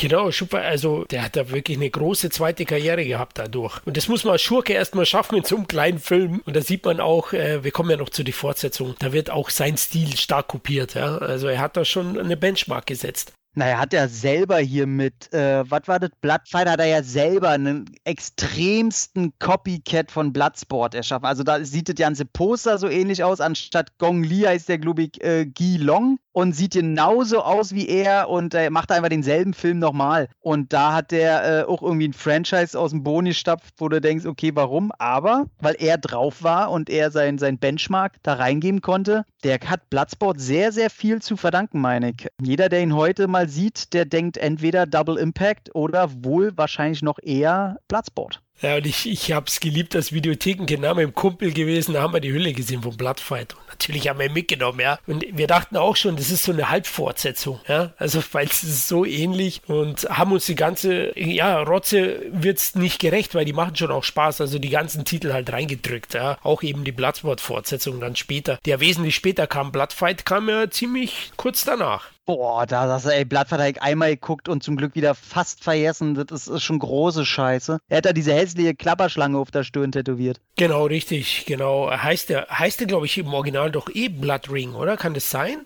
Heißt der nicht Blood Ring im Original? Nee, ist ein anderer. Also die Bloodring-Reihe kannst du hier auch nicht auseinanderhalten. Die heißen ja, hier alle okay. Bloodring und die haben auch noch einen eigenen Bloodring 2, aber wir haben zwei Bloodrings 2. Ey, vergiss es, dass du da was auseinander. Da ist Karate Tiger und äh, No Retreat, No Surrender, die ganze Scheiße, äh, noch einfach auseinanderzuhalten. Aber wenn du da anfängst bei Bloodring, da sind da die Filme mit hier Dale, Apollo, Cook und so. Die mischen da ja auch noch mit, dieser Nichtskönner. Also auf der Leinwand Nichtskönner, der hat dir, hat dir den Arsch versohlt im Ring, aber. ja, gut, das ist immer ein Unterschied, ne? Leinwand und Van Damme ist sicherlich nicht der größte in echt, aber er ist ein guter Showkämpfer. Er weiß es wirklich wahnsinnig gut umzusetzen in einem Film. Ja. Ich habe ihm das abgenommen. Erstens kann er ja was und in dem Film ist er einfach geil inszeniert. Was war denn dein bester Finishing Move vom, vom Van Damme in dem Film? Ich würde tatsächlich sagen, dass ich den, den letzten Tritt schon am geilsten fand. Ich habe überlegt, ähm, deswegen wollte ich ja nochmal zu Mortal Kombat kommen, sein Signature-Move, äh, der Eierschlag, der natürlich dann in die Popkultur übergegangen ist, aber ich finde tatsächlich den letzten Drehkick, den er Gong Li oder Chong Li, Chong Li verpasst, der ist schon fett. Da steckt eine Power hinter, wenn der sich dreht. Das sieht im Schnitt geil aus. Wenn Chong Li schon so, so wie besoffen so nach hinten die Augen verdrehen und er gibt ihm nochmal so den letzten Ah, da denkst du, alter Schwede, das ist so ein Kinnbrecher. Den fand ich schon geil. Ah, geil, ja, ja, der ist schon geil. Ich muss sagen, es ist sicherlich langweilig für euch Leute, aber wie Van Damme den Sumo-Ringer fertig macht, der Eierschlag mit dem Spagat in Zeitlupe damals, leck mich am Arsch. So, fuck, das ist Krieg, Mann, habe ich damals gedacht. Es ist super inszeniert. Ich habe vor allem beim x-ten Mal wirklich auch auf Umgebung geachtet, also auf die Leute. Da sitzt dann später die Reporterin ja wirklich im Publikum im Hintergrund. Also man sieht, dass dann auch später Whittaker und der andere auch im Finale. Und das Ganze ist schon schon sehr, sehr gut inszeniert. Also die Leute, ich habe jetzt keinen beim Nasenbohren gesehen im Hintergrund. Nee, das äh, tatsächlich fällt wirklich auf, dass der, wahrscheinlich der Regisseur oder der Kameramann oder wer auch immer dafür sorgt, dass im Hintergrund die Leute sich auch wirklich immer so verhalten, wie das für die Szene angeordnet gehört, was bei so einer Masse ja nicht mal einfach ist. Aber da hat einer die Statisten wirklich gut unter Kontrolle gehabt. Das war wirklich cool. Du siehst nie, dass einmal einer mal peinlich in die Kamera grinst oder so. Ich habe auch öfter mal Pause und Zeitlupe gemacht und so. Das wirkt schon geil. Deswegen die Atmosphäre. Und du hast ja bloß eine olle, du hast eine olle Halle mit einer Matte drauf. So mehr nicht nicht. Da denn das so hinzukriegen, finde ich schon cool. Wobei auch die Matte selber ist geil. Ne? Du hast nicht nur eine, eine flache, sondern die zu beiden Seiten auch so ein bisschen hoch geht. Finde ich ja geil. Ja, geil. Und diese ganzen Kleinigkeiten, diese liebevollen, na, allein der, der wo immer schön sauber macht und den Goldzahn dann findet, ja, das sind diese Nuancen, Großartig. die richtig toll sind. Ja, genau. Also ich finde ich klasse. Und es gibt auch so viel Dialogszenen. Mir ist es wieder aufgefallen, ey Florian, die sind alle in, in dir in Blut übergegangen. USA, okay. die ganzen okay, USA. Ah, den Typen, ohne Scheiß, den will ich als Figur hier stehen haben. Wie einfach nur den Daumen hoch, okay, USA, als Motivationsfigur. ja, genau. Ja, oder, oder Hussein. Wie fandst du Hussein, wo Van Damme den Münzentrick macht? Ja? Auch legendär. Ah, geil. Geil, geil, geil. Also die Figuren, die passen alle, das ist schon richtig geil. Also auch eben der Dimak, er ist bekannteste überhaupt mit dem Musikeinsatz, wo die Jungs vom Black Dragon dann sagen, aha, dein Judushi ist Tanaka. Wenn du ein Tanaka bist, dann zeigst du uns den Dimak. Und dann, das haben wir auch immer gesagt in der Schule und so, dann untereinander, hey, nimm einen von unten. haben wir dann immer gesagt. Geil. Ich fand es nur sehr witzig, dass der, der das Knie so von Chong Li aufgebrochen gekriegt hat, ne, wo der Knochen so rausguckt, das ist ja Michel Kissi, dem das passiert. Ah. Da ich gedacht, ist das so, so, so ein interner Witz von den beiden gewesen, so von wegen, äh, pass auf, du kriegst eine Rolle, aber dafür kriegst du das Bein gebrochen? so irgendwie so. Das ist der Kickboxer, ne? Also in dem Film stellt er so ja. eine Art äh, Muay Thai, äh, eher mit Muay Thai ist er, ja. Äh, Ellerbogen und Knieeinsatz. Genau. Ah, okay, ja, das kann natürlich sein. Ich wusste ich jetzt gar nicht, dass das der Kissi ist, weil ich finde, bei Karate Tiger 3 oder Kickboxer ist er so gut geschminkt, dass ich gar nicht genau weiß, wie der, wie der pur aussieht. Okay. Ja, ja, genau. ist er, oder der aus Leon, der mit der Glatze, der ihn verfolgt, der ihn wieder nach Frankreich da bringen soll. Ah, okay. Ah, okay, das ist, äh, ist auch ein Belgier, ne? Der ist ja mit ihm rübergegangen, genau, hast mhm. du ja gesagt. Ja, wer weiß, ob das nicht ein kleiner Wink war, ja, hast schon recht. Naja, er ist, glaube ich, marokkanische Abstammung oder sowas. Cooler Typ auch. Der, der dreht auch bis heute. Immer so, der hat immer noch Auftritte in Actionfilmen und so, ist er immer noch dabei. Von daher, ey, auch äh, für uns natürlich als Videospielkindermensch, wo er Gibson das erste Mal trifft. Und was spielen sie? Wie hieß es? Karate Champ? Hieß das Spiel so? Ich glaube schon, ja, ja, Karate Champ. Ich war ja tatsächlich im Besitz eines C64 zu der Zeit. Hab das ein oder andere Spiel gehabt. Mein Lieblingsspiel ist International Karate, hieß das, glaube ich. Ja, es hatte jeder. Ja, jeder okay. Ich, jetzt wollte ich so gerade hier angeben, hey, fuck. ich dachte, ich war der Einzige im westlichen Raum. Aber gut, danke für das. Super geil. Vor allem, das war ja, die konnten wahrscheinlich International Karate nicht nehmen. Und äh, ich glaube, das wurde tatsächlich nur für den Film. Ich glaube, das gab es vorher nicht. Das ist irgendwie was anderes. Diese kurze Szene, dieses Spiel wurde, glaube ich, programmiert für die Szene. Oder das Originalspiel und die mussten nur diese, dieses eine Level kreieren oder so, damit sie das im Film zeigen können, ohne wegen rechte Probleme. Irgendwas war da gewesen. Scheiße, wollte ich nochmal nachgucken. Aber äh, so wie die da spielen, diese Sequenz, das gibt es wohl als Spiel so im Original nicht. Okay, ich fand ja den Sound dazu geil, dann das Geklatsche, da, Urk, Urk. Ja, ja. das liebe ich heute noch, ja. Das ist geil. Aber auch davor das Training beim Herrn Tanaka, ne, wo er erwachsen ist, wo ihm erstmal, ja, ich wollte schon sagen, die Eier langgezogen werden, nein, die, die Beine. Oh. ey, das ist so schmerzhaft, ey, weil ich bin ja auch jemand, der äh, fast jeden Tag sich so dehnt und immer Spagat probiert und immer weiter runter und so. Und wenn ich mir vorstelle, dass in dem Moment, wo mir dann schon alles wehtun und es einfach nicht noch tiefer geht, dann verharrt man ja so eine Minute Minimum in, in der Position. Wenn da noch einer nur einmal runterdrücken würde, ey, ich würde probieren, den Tod zu schlagen, weil das einfach so ein ekliger Schmerz ist. Und deswegen jedes Mal, wenn ich die Szene sehe, das tut einfach nur weh. Das ist so, oh Gott, ey. Ich habe mich immer gefragt, wo da die Nachbarn sind. Der hat da die Bude zusammengeschrien. Also da müsste doch irgendwann mal einer kommen. Was machen sie denn da? Also er hat schon hart trainieren müssen, aber sehr geil inszeniert, auch mit dem Sound. Dann auch, äh, wenn er dann mit die Stöcke eine auf den Bauch kriegt, dazu der Sound vom, mm. vom Van Damme selbst. Oh, oh, oh, ich liebe das also in der Kombination oder wenn ihn dann Tanaka mit dem Kopf dann nochmal eine mitgibt, klack von der Matte haut. Also super, super inszeniert und klar, dann am Ende stirbt ja der Sohn verfrüht von Tanaka und dann möchte er ja dafür zum Komitee gehen und das, um sie zu ehren, Shodoshi. Finde ich auch super. Ja, das, ey, da sind so viele kleine Szenen auch, wo man immer lachen muss, so wo er bei der, bei der Frau vom Tanaka da äh, klingelt und er klingelt, die Tür geht auf, sie lächelt, Schnitt auf ihn, er lächelt, keiner sagt was und Schnitt und wieder weg. Ich dachte, okay, super. Und wo ich das angesprochen habe, bei der schauspielerischen Leistung, guck dir bitte die Szene, wo er vor diesem Gedenktisch vom Sohn, da, da hocken die doch auf den Knien in, in diesem, seinem kleinen ja, genau. Mhm. Guck dir die Szene auf Englisch an. Alter Schwede, das ist einfach nur Fremdscham, das ist einfach nur gut. Das kann ich mir, glaube ich, nicht antun. Das ist ja die Szene mit, um sie zu ehren. Ne? Das Schwert hängt ja da. Ja, dann, ja. Ah, okay, ai, ai, ai. ich weiß noch nicht. Wie, wie stehst du Whittaker und seinem Kollegen äh, gegenüber? Also, ah, großartig. Heute nicht mehr bezahlbar, ne? so ein Supporting Cast eigentlich mit Whittaker nein, allein. Nein, nein, Whittaker mittlerweile Oscar-Gewinner und hier König von Schottland hat er einen Oscar bekommen, ne? Genau, genau. Und hier spielt er hier, er einen Hiwi, ja, von dem anderen. Und, aber die zwei bringen ein bisschen Humor mit rein und ist ganz cool. Ja. Zum Beispiel auch na, die Verfolgungsjagd zu Fuß von Van Damme und den beiden in Hongkong. Ja. Da habe ich auf die Passanten geschaut, die haben alle geschaut, als ob, ich weiß nicht, als ob der Blitz eingeschlagen hätte. Die schauen den immer der, was macht denn der da mit seinem beigen Sakko?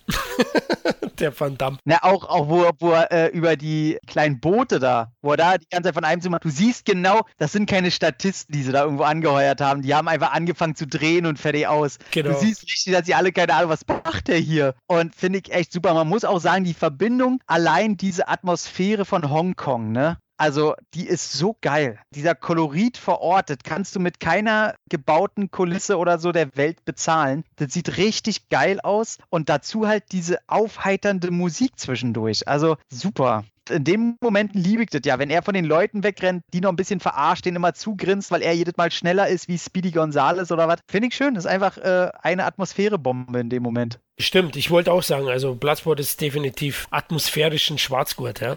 Also super, äh, da leiden die Fortsetzungen ein bisschen drunter, kommen aber noch dazu. Man sieht in den 80ern ging mit wenig Geld schon noch mehr. Auch dieses Guerilla-Drehen, wie du sagst, das merkt man total. Die haben eine Kamera genommen, hey, jetzt spielst mal fangen oder fangst diese, hat man bei uns gesagt, und fertig. Das ist ja später irgendwie nicht mehr gegangen. Ja. Da ist alles bürokratischer geworden. Du konntest nicht mehr einfach irgendwo drehen, wie die Italiener damals die Zombie-Filme plötzlich auf der Brooklyn Bridge gedreht haben ohne Genehmigung, ja. Das geht heute nicht mehr. Ja, das einzig Negative war halt, muss ich heute auch immer noch sagen, ist das Love Interest. Ich sage nur, die Lage spitzt sich zu.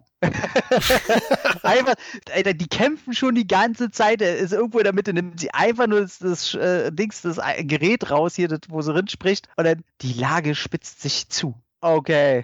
Und sie ist auch nicht so wirklich ein sympathischer Charakter, finde ich, weil sie versucht, jeden auch auszunutzen, ja. Also macht mit Van Damme, ja, ist Love Interest, aber geht dann mit dem anderen da rein, diesem asiatischen Wettkönig oder was der auch immer ist. Deswegen, ich fand sie jetzt auch nicht so mega sympathisch, aber es geht schon. Es hält sich ja in Grenzen, ne, die Screentime. Ja, ich hasse aber auch Charaktere, die, bevor Kämpfe entstehen oder jemand dahin geht oder so, wenn sie denn moralisch auf die einreden wollen, kann ich das noch verstehen. Aber wenn das Ganze schon am Laufen ist, dann sind ja die Kämpfer in einem Run, die müssen kopftechnisch nur noch bei den Kämpfen sein. Die ganze Konzentration darf nur darauf fokussiert sein, damit die am Ball bleiben. Und dann währenddessen ihm dazu zu labern von mir, ihr wollt ihr euch totschlagen und äh. Wo ich denke, man halt die Fresse, laber ihn danach zu, aber nicht währenddessen. Man kann doch eh keinen Rückzieher mehr machen. Oh, ich hasse so eine Charaktere, ne? So, denn, denn geh, weiß ich nicht, denn geh nach äh, Legoland oder so, wenn du Probleme mit deiner Moral bei sowas hast. Hast. Hasse ich richtig. Deswegen mag die auch überhaupt nicht in dem Film. Da hätte ich einfach gesagt, fuck, ich bin im Halbfinale, Mann. Also die fängt ja dann an, da ist ja, ja, schon ein bisschen weiter, ja.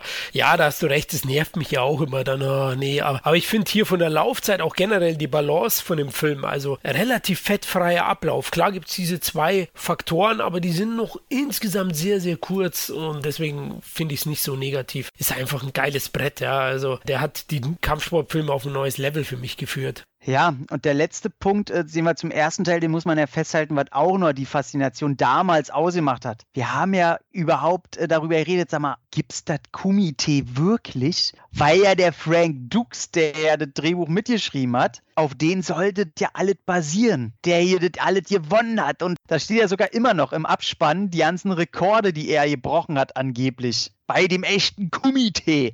Leute, dieser Frank Dukes, den es wirklich gibt, so heißt der ja auch im Film, der Van Damme-Charakter. Das ist einfach nur ein abgefuckter Spinner. Das gibt mittlerweile eine Doku. Wie heißt denn? Heißt die nicht auch JCVD, The Bloodsport oder was? Ja, genau. Ich glaube, der echte Frank Dukes im Deutschen halt irgendwie, ne? Genau, also die Doku, die kriegt ihr für 2, 3 Euro auf Blu-ray hinterhergeschmissen. Und da redet der auch nochmal drüber. Und ich sag mal so, wer eine Doku dreht und ein schwarzes Hemd mit Flecken drauf anzieht, in dem Sinne, dann sage ich schon, okay, da hat sich für mich schon vornherein alles geregelt. Die haben sich auch zerstritten während der Zeit, während The Quest entstanden ist, weil angeblich hat äh, Van Damme Drehbuchpassagen von Dux geklaut und bei Quest äh, verwurstet und seitdem sind die zerstritten. Den Dings hat er aber verloren, also Van Damme hat gewonnen, den Prozess. Der hat das alles jahrelang erzählt, dass der das gemacht hat. Der hat doch gesagt, er war früher bei mir Heimdienst und ganz viel darf er nicht erzählen und geheim geheime Akten, die er vorlegen wollte, denn bei mir Richt, die sind leider, leider bei einem Brand kaputt gegangen und komischerweise äh, gab es diesen großen Brand, aber komischerweise auch nur in seinem Zimmer und nur in der Ecke, wo die Dinger gelagert waren. Und ab dem Moment, wo es das Internet gab und man die bestimmte Sachen einfach nachprüfen konnte, hat sich das halt gezeigt, dass der sein Leben lang einfach nur Scheiße erzählt und äh, der heute immer noch probiert, da irgendwie eine Kirmes zu erzählen, von wegen, dass er durch Handauflegen im Busch von Simbabwe irgendwelche gelähmten Kinder gerettet hat. Und so eine Scheiße erzählt der. Und da wunderst du dich äh, ja nicht mehr. Der hat wohl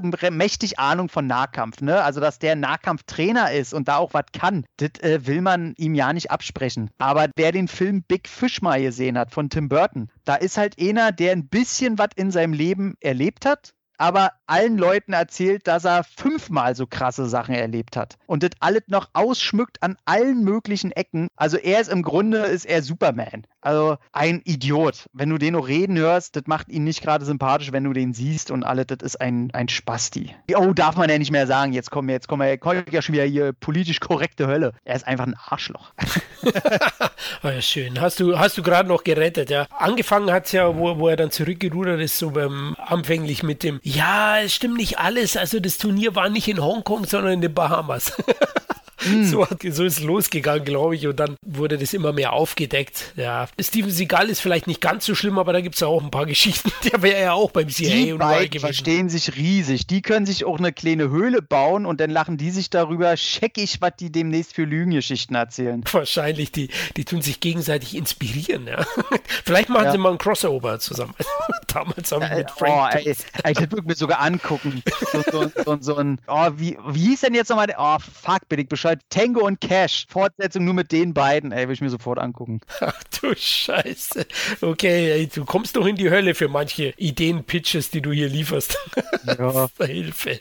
Ach du Kacke. Aber interessant ist halt am Ende des Films ist es auch wieder so, dass du da wirklich nochmal einen langen Text siehst, einzeln von Frank Dux, dass es eine wahre Geschichte ist, dass er die Rekorde gebrochen hat. Ne? Das ist ja immer noch auf der Blu-ray auch zu sehen. Da muss man etwas schmunzeln. Großer Hit war Bloodsport auch eigentlich für Studio. Ja, extrem großer Hit. Die haben den ja zuerst rausgebracht, so ganz so, so mit wenigen Kopien und so weiter. Und der ist dann ein riesen, riesen Hit geworden. Und dann haben die die Kopien natürlich äh, verlängert und dann richtig mit roter Teppich und so weiter. Und das ist das Geile. Dann haben die, da gibt es auch äh, Interviews von, wo Van Damme dann erzählt, dass er ganz schnell auf den roten Teppich geschickt wurde und dass die das alle viel größer auf einmal gemacht haben. Und Kennen hat sich gefreut, die haben einen neuen großen Star, einen neuen riesen Film und so. Und die konnten so schnell ja nicht reagieren. Und Und deswegen hatte Van Damme da auch noch gar kein Marketing-Training bekommen. Und der ist auf dem roten Teppich und die Leute haben ihn halt gefragt, ja, wie war denn das mit der Produktion und sonst irgendwas? Und er hat, hat ganz ehrlich erzählt, naja, die erste Schnittfassung war halt richtig scheiße. Und ich sag, die hat,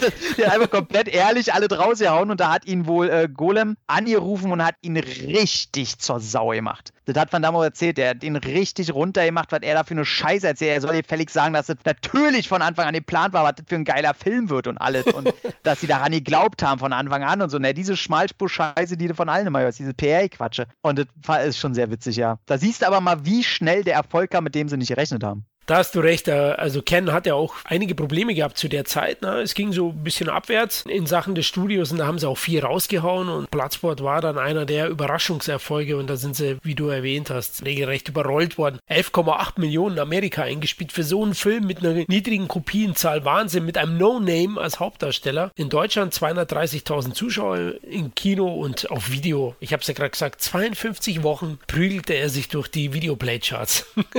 ja, man, man darf darf jetzt auch nicht vergessen, wie du schon gesagt hast. Ne? Ich meine, der hat an den Kinokassen jetzt laut offiziellen Zahlen, Zwinker, Zwinker, das Zehnfache äh, eingespielt. Aber die Zahlen, die damals Videokassetten genommen haben, wenn das ein richtiger Boom war, die sind way beyond dieser Zahlen. Also du hast damals teilweise dreistellige Millionensummen eingespielt. Allein weil die Videothekenkopien so scheiße teuer waren und die auch noch Prozente abgegeben haben aus den Videotheken, da sind die Kaufkassetten noch ja nicht mitgezählt. Und das Ding, das wird denen so viel Asche beschert haben, das gibt's ja nicht. Also das ist auf jeden Fall ein 100 Millionen Dollar Gewinn gewesen, Minimum. Und popkulturell auch einflussreich, ne? Du hattest erwähnt, Mortal Kombat. Ja, ähm, genau. Es gibt ja die Figur des Johnny Cage, ganz doll bekannt und meistens die Lieblingsfigur von allen Leuten. Es ist kein Zufall, dass das der Typ ein selbstverliebter Hollywood-Star ist, der sich selber geiler findet als alles andere, denn Jean-Claude Van Damme war die Vorlage für Johnny Cage, deswegen ja auch JC als Abkürzung. Und bis heute ist es immer noch so und äh, du hast selbst heute noch, wenn du die neuesten Spiele spielst, wo ja mittlerweile hunderte Ableger irgendwie sind, die sind ja jetzt bei den offiziellen Zahlen bei Teil 11 11 angelangt, kannst du den teilweise immer noch Outfits verpassen, die sehr frappierend an äh, bestimmte Outfits von Van Damme erinnern und so. Und er hat auch eben aus Bloodsport bis heute seinen Spagat-Eierschlag, der natürlich aus Bloodsport ist. Und das ist wunderbar. Das ist ganz wunderbar. Und er sollte ja auch eigentlich bei Mortal Kombat den Dings äh, spielen, den Johnny Cage. Und da hat er sich dann aber lieber für den Colonel Guile in Street Fighter äh, entschieden was ich im Nachgang sogar sagen würde, dass das äh, vielleicht die richtige Entscheidung war. Wegen Geili. Ja, einfach wegen, wegen, wegen Marktwert, wegen Ausrichtung der Filme. Äh, Mortal Kombat wäre ein anderer Film geworden, wenn Van Damme mitgespielt hätte. Und Street Fighter wäre weitaus uninteressanter geworden ohne ihn. Also auch wenn man jetzt von den beiden Filmen halten kann, was man will, aber so wie sie existieren, finde ich das schon weitaus korrekter, als wenn es andersrum gewesen wäre. Ja, stimmt. Also ich kann mit beiden leben. Ist schon richtig gelaufen, wobei bei Street Fighter ist Raul Julia ja das Beste, ne? ja, absolut. Für mich war einfach nur Dienstag. ja, Großartig. Geil, ja, ja, ein überzeichneter Schurke. Also super gespielt, ja. Aber, ah, und weil er eben so erfolgreich war, gab es tatsächlich einen zweiten Teil, aber recht verspätet, ne, Tom? 96 ist Bloodsport 2 erst rausgekommen. Ja, äh, hat gedauert tatsächlich. So richtig ähm, kann ich mir das nur dadurch erklären, dass Canon wirklich ins Straucheln geraten ist. Sonst hätten sie wahrscheinlich, also wäre Bloodsport zwei, drei Jahre früher rausgekommen, hätte sie auf jeden Fall eine Canon-Fortsetzung ja, nehmen. Da kannst du alle drauf wetten, weil Club Van Damme war mit Sicherheit zufrieden. Ich meine, sonst hätte er ja später mit denen dann danach nicht äh, Cyborg oder Death Warrant, der ja noch äh, in der Produktion von Canon war der wurde vor Lyon gedreht, kam erst später raus. Und deswegen, der, der wird schon als aufsteigender Star, wird er sich wohlgefühlt haben bei Canon, ne? Und von daher, ja, schade, dass es nicht so kam. Aber wir haben dadurch einen anderen Actionhelden bekommen, einen anderen Actionhelden-Darsteller, nämlich Daniel Bernhardt oder Daniel Bernhardt, wie er gerne in äh, Trailern besprochen wird. Wo, wobei ich immer noch am meisten Mark Dacascos liebe, wenn der in alten Trailern da angesagt wurde. Mark the Case. Liebig. Sehr geil, ja. Der Bernardiner. ja, Daniel Bernhardt. super, ey. Einfach geil. nur, nur echt mit Kaugummi im Mund, ja. ja, der in Schweden ist er geboren, ne? Das ist er Schwede, ne? Schweizer ist der, Schweizer. Ja, ich glaube Schweizer. Schweizer? Schweizer. Schweizer. Stimmt, ja. stimmt, ja, ja, klar, klar, klar. Deswegen kann auch sehr gut Deutsch und ja, bis heute dick im Geschäft. Heute äh, seit mehreren Jahren schon festes Mitglied von äh, 8711, der Stunt-Truppe rund um John Wick. Deswegen spielt er auch in allen Filmen, wo die irgendwie die Stunts machen, spielt er immer mit, ob das in Nobody ist, wo er auch den, den Bob Odenkirk äh, war er der Personal Trainer gewesen. Atomic Blonde ist er der Gegner ähm, von Charlie Theron. Bei Parker mit die Olle Jason Statham. Gab es da eine Action-Szene? bei, pa bei Parker, ja, ja, klar, Jason Statham gegen Daniel Bernhardt, wo er zum Schluss ähm, aus dem Fenster geschleudert wird, wo wirklich Bernhardt da an dem Geschirr rausgeschleudert wurde und runtergeknallt ist. Also den Stunt hat er selber gemacht. Okay, dann muss ich den nur wegen, dem, wegen der Szene nochmal cool. schauen, weil sonst ist er ja doch recht lame gewesen. Okay. Ja, Parker ist scheiße. Also nee, ist mittelmäßig. Ist mittelmäßig. aber ich wollte gerade sagen, kurz und knackig. Du solltest im Marketing arbeiten. Äh, hatte ich tatsächlich Unterricht drin und finde ich sehr faszinierend, wie man einfach äh, Leute am laufenden Band einfach durch Marketing verarscht. Das ist äh, sehr gut, ist psychologisch sehr interessant, das Ganze. Aber wieder zurück zu ähm, Daniel Bernhardt, der ähm, tatsächlich dann äh, eine Karriere nochmal einen Schub bekommen hat durch Matrix, durch Matrix 2. Da ist er ja der Hauptagent neben Agent Smith. Das ist der, der am Anfang gegen äh, Neo in der Gasse kämpft und der in der Mitte des Films gegen Morpheus auf dem Truck, auf dem Highway kämpft. Das ist äh, Daniel Bernhardt. Und ja, die Fresse, mittlerweile kennt man ihn. Der hält auch manchmal sein Gesicht für zwei Sekunden einfach nur in die Kamera, weil er beim Stunt-Team wahrscheinlich wieder dabei war, wie zum Beispiel auch bei Logan mit äh, Hugh Jackman ist er auch dabei. Also der ist überall irgendwie dabei. Das macht sehr viel Spaß. Der Typ ist übercharismatisch. Am Mann ist der handsome. Also das ist so ein, wenn der auch grinst, ne, kann es einen Mensch geben, der ihn unsympathisch findet, kann ich mir nicht vorstellen. Kann ich mir auch nicht vorstellen. Zwar spielt er seine Rolle jetzt, also diesen Alex Cardo in, in dem Bloodsport-Fortsetzung, spielt er schon mit einer gewissen Arroganz, aber trotzdem mhm. bleibt er halt sympathisch. Ne? Überlegenheit äh, strahlt er schon immer wieder aus. Aber hast du recht, ich finde auch jetzt im Alter sieht er fast noch besser aus. Das ist krass, ne? Dieser Wichser. ja, es gibt so Typen. Ja. Aber ich meine, hat er sich auch verdient. Der hat als Model gearbeitet, der hat schon sehr früh, hat er in verschiedenen Ländern gelebt. Äh, London, Paris, äh, New York, der hat äh, viel gemodelt zuerst und hat dann mit, mit 15 angefangen äh, zu trainieren, Martial Arts und ist im Grunde die legitime Fortsetzung von Van Damme. Wurde, so wurde er auch marketingmäßig promoted. Er hat das erste Mal Van Damme kennengelernt bei einem Videospot für Jeans, wo er mit Van Damme zusammengebracht wurde das erste Mal. Da sagt er auch, äh, wahnsinnig netter Typ damals, zu allen Leuten nett gewesen. Und er hat sich dann die Fighting Skills von allen angeguckt und meinte dann zu Bernhard, du kriegst von mir als letztes auf die Möhre. Was natürlich äh, als Kompliment gemeint war, weil das heißt ja, dass du der bist, der bis zum Schluss quasi steht und die meiste Screentime bekommt. Und haben sich gut verstanden und dann hat er danach hat er noch weiter gemodelt und hat so ein Video gemacht, so eine Demo-Reel, wie heute auch ganz viele machen, und hat das einfach überall hingeschickt und dann hat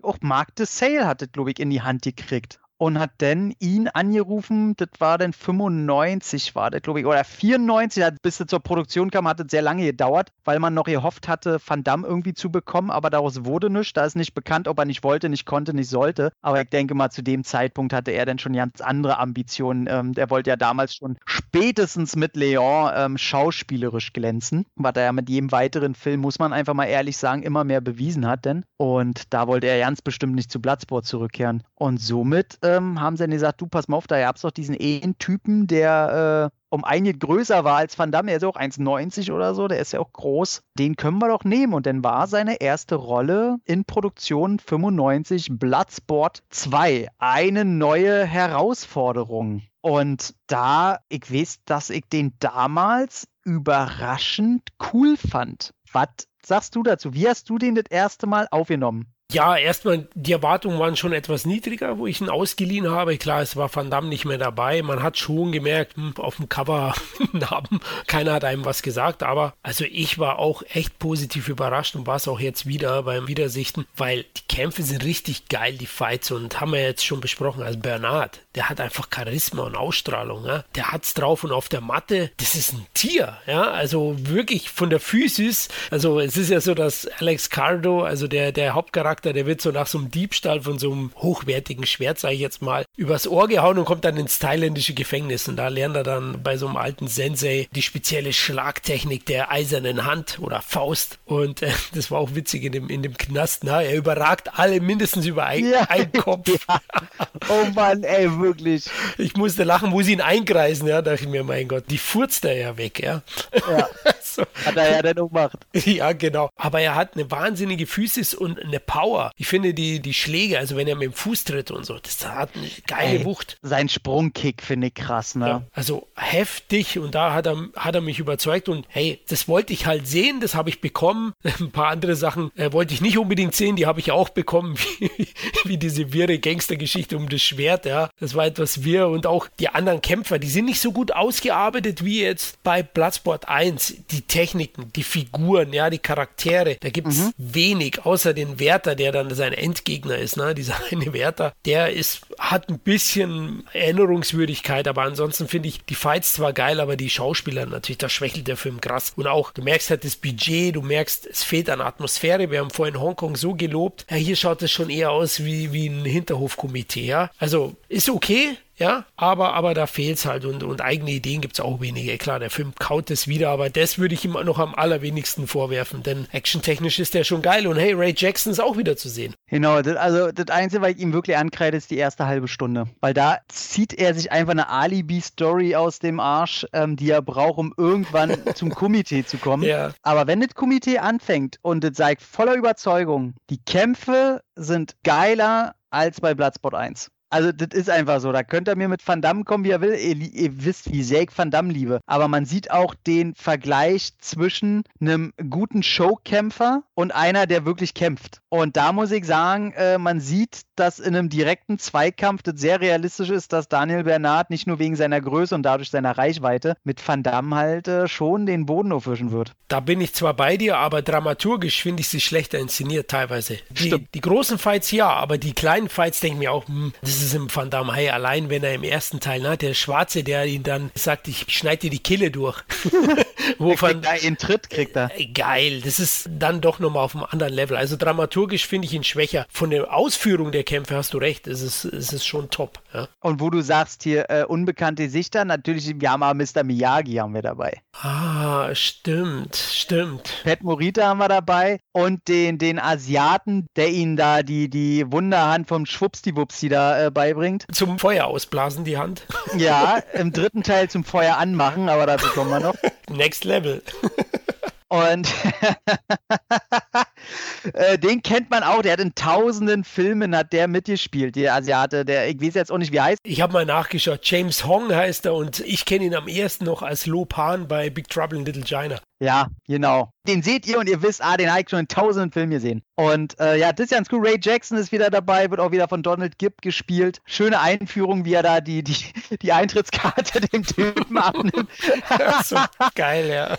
Großartig. Auch wie Donald Gibb, äh, es gibt ja zum ersten Mal jetzt auch eine weibliche Kämpferin. Finde ich auch schön, wie er sich dauernd an sie ranschmeißt und äh, wie das Ganze dann noch aufgelöst wird und so. Das finde ich sehr schön. Aber wie gesagt, auch der Bösewicht. Ne? Problem eigentlich von Teil 2 ist, dass er während des ganzen Komitees, was schön lang geht, dass die probieren, den ersten Teil zu kopieren. Und das geht leider nach hinten los. Also der Bösewicht bringt wieder einen um. Du hast wieder, dass auch äh, Ray Jackson eins auf die Glocke kriegt. Du hast, dass ein Daniel Bernhardt in seiner Mimik eindeutig den Auftrag bekommen hat, Van Damme nachzumachen, in seinem Rummelkreiche, in seiner ganzen Mimik und Gestik, wo ich sage, das braucht er nicht, weil er, er tritt anders auf. Und von daher, ja, das ist halt die B-Movie-Fortsetzung, die dem Affen ein bisschen mehr Zucker gibt in den Kämpfen. Ja, und USA sogar im Kino gelaufen. Ne? Ich habe mal geschaut, der hat 684.000 Dollar eingespielt, war halt ein Mini-Start irgendwie. Gut, der hat dann die Kopienzahl nicht äh, stetig erhöht,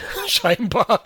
nee, nee, der lief zwei Wochen, liefer. Ja, okay, okay. Aber gut, immerhin noch, ja. Bei den anderen Fortsetzungen, die hätten gern mal eine Leinwand gesehen. Ja, ey, für, für Bernhard hätte es überhaupt nicht besser gehen können. Er hatte einen Vertrag gleich unterschrieben über, Oh, ich glaube tatsächlich über drei Bloodsport-Filme, ne, die er dann machen musste, was dann auch so. natürlich äh, später zum letzten Teil geführt hat. Das hat ihm auch ein bisschen nicht so geil in die Karten gespielt, als er später andere Projekte angehen wollte. Und er musste dann unbedingt äh, noch drei und vier drehen und so und wollte da eigentlich ein bisschen was anderes machen und so. Das war alles ein bisschen unglücklich für ihn. Aber ich sag mal, ähm, im Nachhinein äh, glücklicher kann man nicht sein. Der hat ja nebenbei auch noch gemodelt und so, ne? Also der hat sein Geld schon der ist ein gemachter Mann so und hat sich bis heute nicht äh, erlaubt, ist frei von jedwedigen äh, negativen Schlagzeilen und gilt halt überall als krass sympathischer, immer hilfsbereiter Typ. Und er hat ja selber mal gesagt, kurz bevor John Wick rauskam und 8711 und so, die schon äh, halt dick im Kommen waren oder schon auch dick im Geschäft waren. Chad Stahelski, ähm, der Regisseur von John Wick, ist ja lange im Geschäft auch schon als Stuntman und äh, selber vor der Kamera und so. Und das waren, sind ja alle schon gemachte Leute gewesen. Da hat er denn da halt angeheuert und da hat halt ganz ehrlich gesagt, ne, er hat dann erstmal hinter den Kulissen trotzdem, obwohl er der gestandene Daniel Bernard war, war er der, als er neu in dem Team war, da erstmal den Boden gewischt. Ne? Er hat die Toiletten sauber gemacht, weil er war neu im Team und äh, da macht jeder alles. Und er hatte so mit einem Lächeln erzählt und dass er das alles genau richtig fand und finde ich super. Finde ich richtig cool. Der hat überhaupt kein, oh, der ist kein bisschen selbstverliebt oder so. Das ist äh, Wahnsinn. Ja, vor allem, wenn man so aussieht, kann man es gar nicht glauben. Aber schön. Also macht ihn noch sympathischer. Dem gönne ich jetzt noch ein paar gute Rollen, wie erwähnt. Er sieht heute fast besser aus als früher und er könnte schon noch ein paar Alters-Action-Knaller in vorderer Front spielen. Das Na, er hat jetzt eine Hauptrolle in einem Fantasy-Streifen. Da bin ich mal gespannt. Da siehst du äh, richtig nicht mehr zweite Geige, dritte Geige. Zwar ein äh, B-Movie, aber Hauptrolle. Okay, Hauptsache nicht Arschgeige, ja. würde ich bei ihm nie sagen. Der, der ist bei mir ganz, ganz vorne dabei, der, der Mann. Ja, ich habe schon mitbekommen. Ja. Wir sprechen ja oft miteinander. Also Bernhard, da hast du einen Softspot für, das weiß ich ja. Bei Nobody hast du mich ja auch gefragt, ne, im, im, Jahresrückblick. Ja, du Florian, sieht man den mehr als in dem Buskampf? Ja, oh. Ja, ja, ja, ja, na klar. Ey, gibt es einen anderen, der einem Velociraptor einen Kick in die Fresse verpasst hat? Ich glaube nicht. Dem wird es, glaube ich, nie mehr geben mehr. Unmöglich. Ja. Weißt du, ob Bloodsport 2 und 3 sind die Back-to-Back -back gedreht worden? Die sind ja beide 96 gedreht worden. Ne? Die sind sehr schnell hintereinander erschienen. Naja, nee, der eine 96, der andere 97. Da war ah. schon Pause hinter. Die haben aber schon die gute ähm, Resonanz von Teil 2 auf jeden Fall schnell nutzen wollen. Ja. Äh, das denke ich mir schon, weil die sind schon ganz schön nachgeschoben worden. Aber klar, ist selber Regisseur, ne? Alan Meres. Mhm. hat zwei wie drei gemacht. Den vierten produziert auch noch. Ah, okay, dann war er der große Geldgeber wahrscheinlich, die Rechte gekauft und dann, weil du gesagt hast, diesen drei Filmesvertrag, anders hätte halt Bernard wahrscheinlich nicht die Chance gekriegt. Das ist halt dann immer diese, dieser Fluch dran. Da wollten sie einen haben, den sie länger haben können. Besser als bei den Show Brothers, du weißt, da hättest du einen 25 Filmestil bekommen. Da hättest du aber auch einen Film gedreht und danach jetzt wieder ab in Steinbruch. oh Gott, das waren noch Zeiten, du.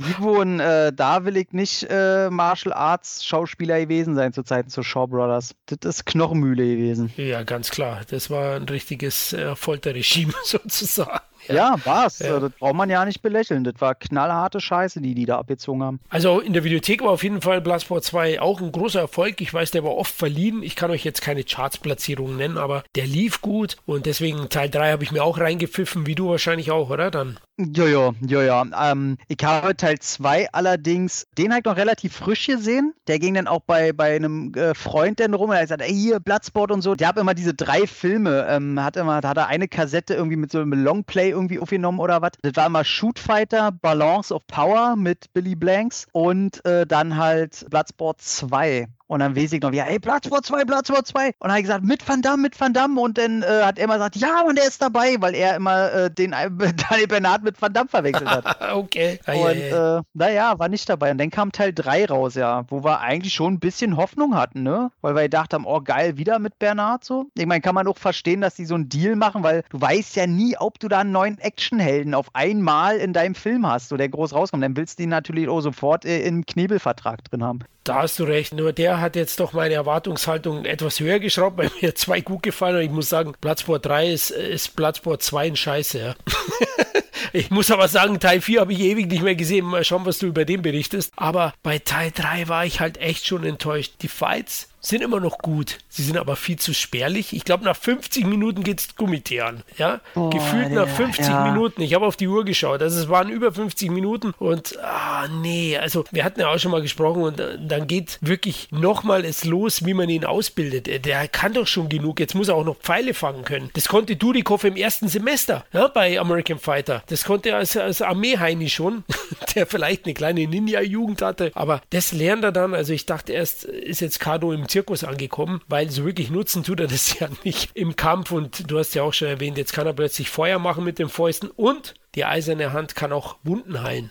Boah, ey, Teil 3, ne? Das ist wirklich, da merkst du, die hatten keine Idee und wollten es einfach irgendwie weiterführen. Aber ey, er fragt mich, okay, warum sagen die nicht einfach, du, pass auf, irgendein Kämpfer hat die Frau von ihm umgebracht und den, den muss er jetzt nachforschen und das geht nur beim Komitee, so fertig aus. Und warum kommt denn so eine Scheiße wie sein bekloppter Kacksohn der irgendwie zehn ist, äh, wieder ein Arschlochkind, ey, vor dem Herrn, was ein Kackbengel, der ihm am Anfang gleich sagt, ja, ich hab mich geprügelt und ich wurde aus der, aus der Schule irgendwie geschmissen für weiß ich wie viele Wochen und, ah, die waren in der achten Klasse, freut sich der Vater gleich, das hast du mir auch erzählt, diese Szene ist dir gleich als, als Vater natürlich noch mehr in Erinnerung ja, jetzt. klar, ich konnte ihn verstehen.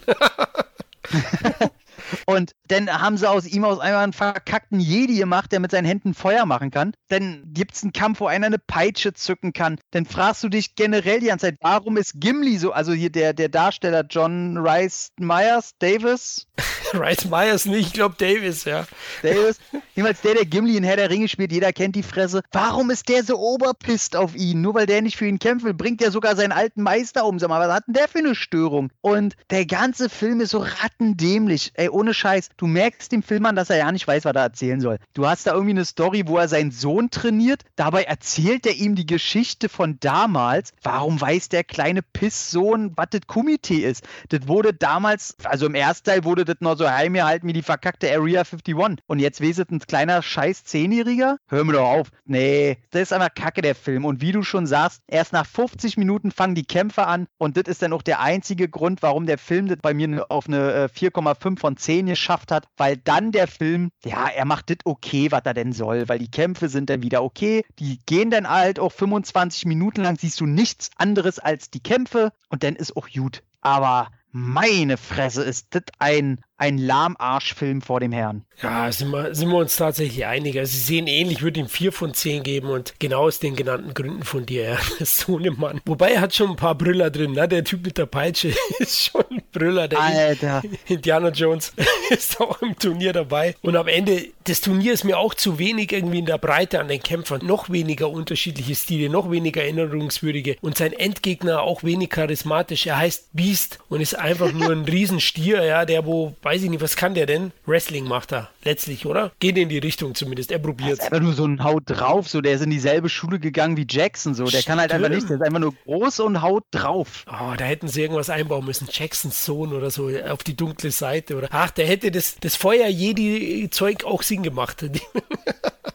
Ey, der hätte Feuerbälle schon. Warum hat er keine Feuerbälle gemacht? So hätte in dem Film hätte es keinen mehr gejuckt, weil einfach nur alles in die Binsen ging. Ja, genau. Also war ich jetzt auch enttäuscht, aber du hast ja erwähnt, die Fights sind schon okay. Also wenn man drauf steht, ich mag auch gerne, wenn sich die Leute in, in die Fresse hauen, dann kann man schon anschauen, aber man sollte vielleicht vorspielen, ja. Ja, sagt ja auch Bernhard selber, ne? Im Interview wurde er auch gefragt, ja, was hält er denn von den Fortsetzungen? Sagt er, ey, Teil 2 war gut, Teil 3 war, äh, da merkst du schon, okay, der hält auch von Teil 3 nichts. Was du noch gesagt hast, wegen, wegen, er erzählt seinem Sohn ja die Geschichte. In Teil 2 ist es ja auch der Meister von ihm, ne? Der erzählt den Kindern die Geschichte. Da mhm. gibt es zumindest diesen, diesen Bogen. Genau, ne, du hast doch, ich meine, dass die auch den Meister denn für diese Miniszene haben sie nochmal denselben Schauspieler rangeholt. Das war auch ganz nett. Und ähm, ja, du kannst immerhin nicht sagen, dass die Schauspieler irgendwie den Film hängen lassen. Ne? Die spulen schon alles ab, was sie sollen. Aber da ist auch jemand, der einfach nicht gut inszenieren kann. Also das ist, ich weiß nicht, ob er beim zweiten Teil dann noch einfach nochmal mehr Kohle hatte. Oder man sieht ja nur der Regisseur, ich habe jetzt nicht drauf geachtet, wer Kameramann war, wer, wer irgendwie bei den Handymans äh, dahinter in der Produktion war. Vielleicht wurden die alle ausgetauscht, weil da äh, billigere Arbeitskräfte auf einmal da waren oder sowas. Das sieht alles so aus, als wenn das alle Leute inszeniert haben, die das auf einmal nicht mehr so cool können wie noch ein Jahr zuvor. Ja, aber wie erwähnt, also es gibt ein paar Sachen, die den Film durchaus sehenswert machen und es geht nochmal wesentlich schlechter, oder? Ja, das ist denn, also ich sag mal, das ist jetzt so ein Film, wo, wo einer irgendwie 50 Cent reingesteckt haben, um einen Euro rauszubekommen. Und äh, demzufolge werden sie sich gesagt haben, ach komm, nach zwei Jahren, wir befinden uns jetzt 1998, das heißt ein Jahr vor Matrix. Und wenn man sich das vor Augen führt, dann ist das einfach nur traurig, was hier passiert. Kam nämlich Bloodsport The Dark Kumite. Uh. Also der Film macht betroffen. Tief Luft holen. Der ist, äh, da sagt er ja auch, also Bernhard sagt, den musste er auch machen, wegen Vertrag und so. Er wollte den nicht machen. Er findet daran auch alles scheiße, aber er liebt diesen Film auch, weil er dort seine äh, Ehefrau kennengelernt hat. Ah, okay, immerhin. Ja, gut, das, das kann ich dann auch verstehen. Ja, und äh, da fand ich beim, beim Interview, fand ich sehr, es gibt ja in dem Film eine sehr, sehr, sehr, sehr peinliche Soft-Porno-Szene. Und dann sagt Bernhard so, ja, da habe ich ja meine Frau kennengelernt und so. Und dann sagt der Interviewpartner dann, die aus der Soft-Porn-Szene. Und er so, nee, nee, die mit den braunen langen Haaren. Und dann die Reaktion von dem Interviewpartner fand ich sehr cool. Er so, nice.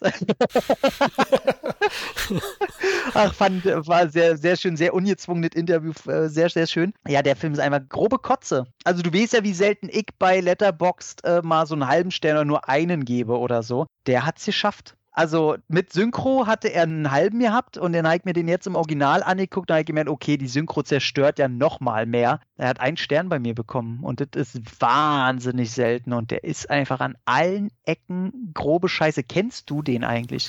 Ja, damals irgendwie in schemenhaft wohl gesehen, aber kann mich nicht mehr erinnern und äh, weiß nur noch, irgendwie ging der in der Clique um als mahnendes Beispiel für den Höchstmaß an Rotze. Ja, also, ja also ist im Grunde ist es äh, so, so zu 80 Prozent mit stählernder Faust von der Story her. Okay. Er ist irgendwie Cop. Der Bösewicht heißt übrigens Shrek. Muss, muss ich jetzt nicht zu sagen. Der ganze Film wurde in, oh, ich glaube, in Budapest gedreht. Na, Bulgarien. War das Bulgarien? Ich habe gerade nachgeschaut hier, ja. Ah, okay. Und äh, trotzdem wollen sie die im Film verkaufen als Amerika. Und das ist das Allergeilste weil das sieht einfach mal so sehr nach Amerika aus wie Berlin nach äh, Seychellen. Das ist einfach großartig. Er trägt irgendwelche schwarzen Mäntel, Haare zurückgegelt, wo du denkst, na, Matrix, ich höre dich doch schon langsam trapsen. Dann, er spielt auch nicht mal dieselbe Figur wie aus Bloodsport 2 und 3. Er spielt einfach irgendeinen so Cop, der den Bösen da jagt, im Knast undercover reniert und im Knast werden dann natürlich äh, wieder so, so Untergrundkämpfe gemacht und so, so ein reicher Dandy-Typ,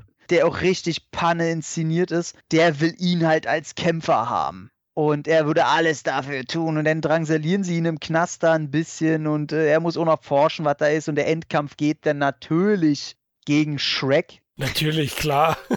Ey, das ist das Allergeilste und du fragst dich, also wirklich, der Film hat wirklich die Qualität eines Pornos mit ein bisschen Budget. Und das meine ich wirklich so, da ist jeder Stunt, wenn man ihn so nennen will, jede Szene, da ist keine Kameraspielerei drin, die gut aussieht, da ist kein Schnitt drin, wo du dir nicht denkst, was war das denn jetzt? Die Stunts, wo du dir denkst, sag mal, da ist doch mindestens eine Person, die da Ahnung von hat. Aber gut, vielleicht hat die sich dann eben auf seine zukünftige Frau äh, konzentriert. Aber boah, das gibt's nicht. Einzige, was cool ist, ist halt wirklich der Endmove, wie er den Bösewicht fertig macht. Das finde ich ganz cool, weil der hatte in der ersten Szene, hat er halt eine Geisel, die er kannte. War das mit einem Messer oder mit einem Kugelschreiber? Ich glaube, das müsste nur ein Kugelschreiber gewesen sein. Messer, ey, tut mir leid, keine Ahnung. Halt in den Hals gestochen. Und was er denn macht am Ende ist, er nimmt auch einen Kugelschreiber, haut ihm den ins Ohr rein und er blutet dann schon und ist schon so ein bisschen benommen. Und dann holt er zu seinem bekannten Drehkick aus und haut ihn diesen Kugelschreiber halt noch in den Schädel drin. Das ist ein cooler Move, wo ich gedacht habe,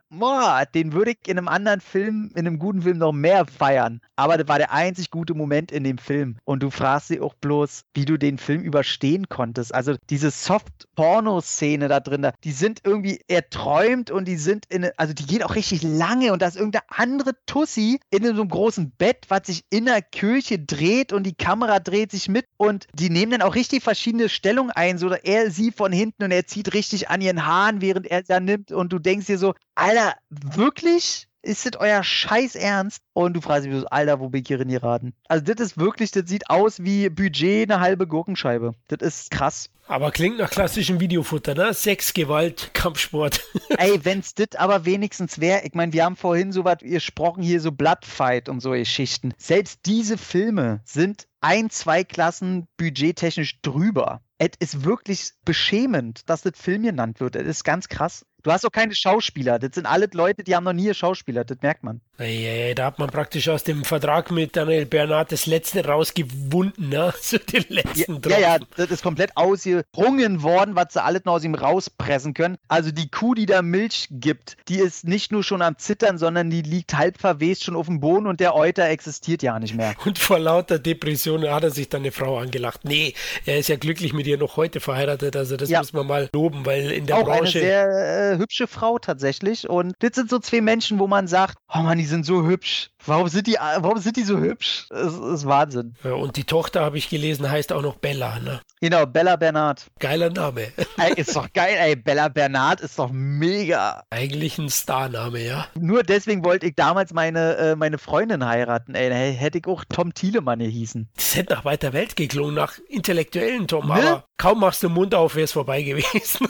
Absolut. ja, ja, ja, in den feinen Kreisen, ne? Einen kleinen Finger immer wegspreizen. Beim ich, ich hätte mir ein Monokel aufgezogen, den kleinen Finger gespreizt, mein Sakko und äh, Weste trage ich ja eh sehr oft. Ich wäre ja nicht aufgefallen, hätte noch so einen Gehstock vielleicht gehabt und bei jedem Witz immer so, und dann, äh, ja, Tom Thielemann ähm, zugegen. Und dann werden, werden Filme besprochen, weißt du, und dann hieß es wieder, oh, Wichser, die geile Sau, verdammte Scheiße hier. Ja, ja. Ja, ja, ja. Ich glaube, da hätte irgendein Hörer bestimmt die Schizopolizei angerufen, ja? Schizophren.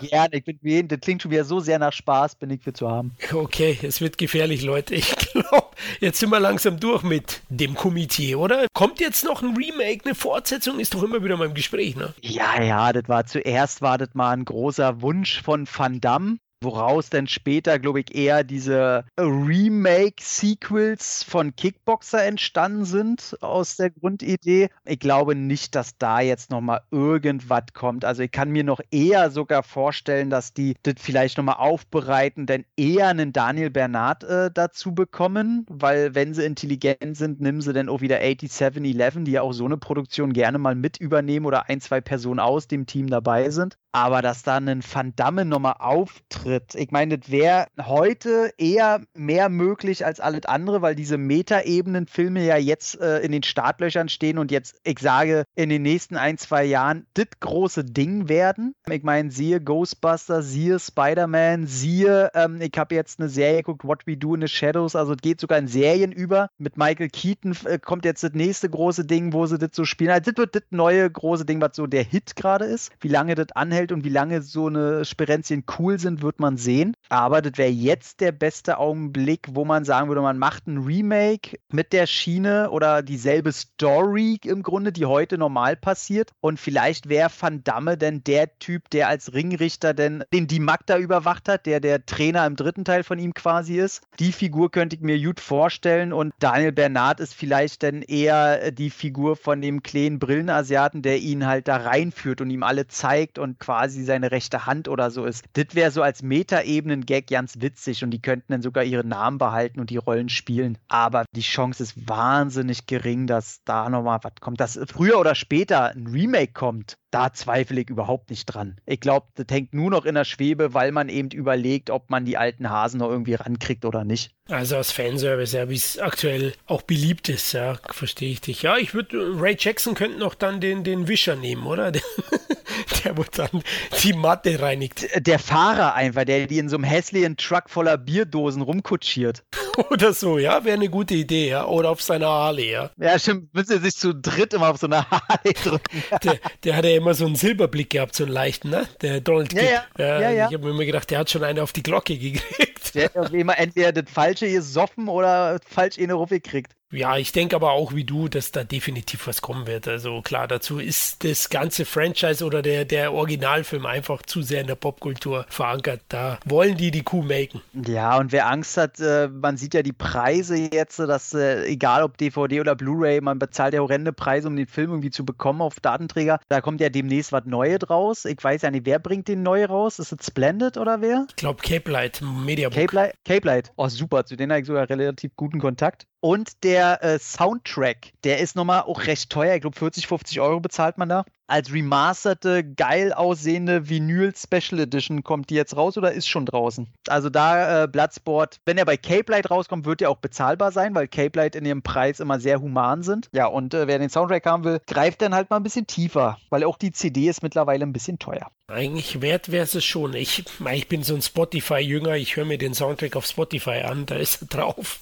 Ah, okay. Aber eigentlich müsstest du sowas schon fördern, ne? dass sie dann so eine schöne Vinyl-Edition machen. Schon eine geile Sache. Und das Cape Light Media Book hole ich mir, Tom, weil ich habe natürlich noch diese Kinowelt DVD mit diesen Karten, die wo sich aufgelöst hat. Ja, die habe ich und die Blu-ray, die für 8 Euro, ne? die mit dem roten Keepcase. Aber ich habe noch kein Mediabook. Aber genau, ich wollte dich gerade neidisch machen. Ich habe nämlich das Mediabook mit dem äh, gezeichneten Cover drauf. Oh, ja, das 200 Euro, Baby, Ich zurzeit. weiß, ich weiß, ich weiß. Ich hatte ja immer wieder mal ein Auge, weil das ist, allein das Cover ist geil, ne? wie du sagst schon, das Gemalte. Aber jetzt, äh, Cape Light hat Erbarm mit mir, deswegen, da werde ich mir den holen. Aber ich, das wird da auch ausverkauft werden. Ja, aber das Geile ist ja, wer Cape Light kennt, die werden nicht einfach einen Rebrand rausbringen. Cape Light hat immer schöne Extras an Bord und da bin ich sehr gespannt, was da rauskommt. Ich auch. Wird Van Damme das erste Mal über einen Film von sich reden? Haben Sie das Originalinterview von damals, wo Golan so sauer war auf ihn?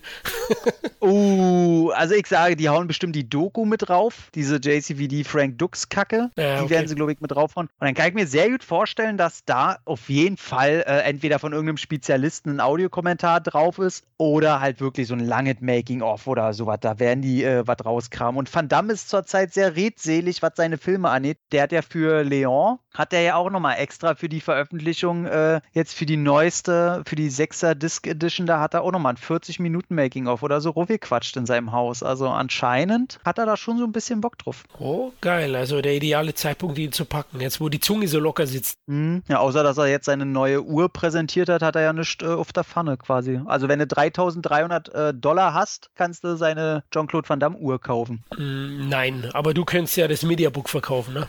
Vom, Platz. Ah, stimmt. Dann kann ich mir ja fünf Uhren davon holen. ja, genau.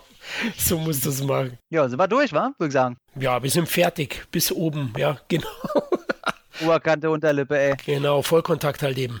Ja, also, genau, also wer, wem das gefällt, was wir hier gequasselt haben oder die Person, klar, Florian erreicht ihr immer über ein CET und guckt bitte auch rein in, in welchem Shop äh, gibt es die ganzen Wuzi-Bücher? Ist das über Subversiv? Subversiv-Shop, genau. Also subversiv-shop.de. Da kriegt ihr alles, was Wuzi bisher rausgebracht hat. Da sind tatsächlich geile Bücher bei. Äh, Auch dieses Ein Buch sieht Rose über die Deathwish-Reihe. Dieses Zor-Buch von Hohmann, was sehr geil ist. Und ach, was die mittlerweile alle da schon rausgebracht haben. Kevin Zindler hat da noch eins rausgebracht. Filme, die ihn irgendwie beeinflusst haben und so weiter. Also da könnt ihr mal ringucken, ähm, sind auch alle bezahlbar, alle sehr human, sehr cool und da wird auch unter anderem die Art of Horror vertrieben, wo ich bisschen minimal meine Finger drin habe, immer mal ein, zwei äh, Reviews damit reinschreibe. Das Fortsetzungsmagazin von der X-Rated quasi, nur in der Art of Horror Aufmachung, die ich um einiges geiler finde als damals die X-Rated. Und ansonsten, äh, wem mein Quassel gefallen hat, ich habe einen eigenen Podcast und zwar der Bullet und Fist Podcast, der die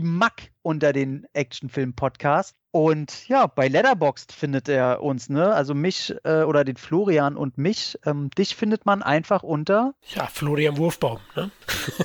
Genau, guckt euch mal an, was der da zu den Filmen zu sagen hat und schreibt mal runter, ob er Ahnung hat oder nicht. Und dasselbe könnt ihr auch bei mir machen und zwar unter John Holmes. John ganz normal mit H und danach Holmes wie der Sherlock Holmes. Und genau, könnt ihr mich gerne zu allen Zeugs dazu quatschen, kommentieren oder einfach nur mir folgen. Da ähm, ich bin da Letterbox-Suchti, das heißt, da könnt ihr mich relativ schnell irgendwas fragen oder einfach zulabern. Mache ich ganz gerne. Haben wir irgendwas vergessen? Ja, eigentlich nichts, würde ich sagen, ne? oder?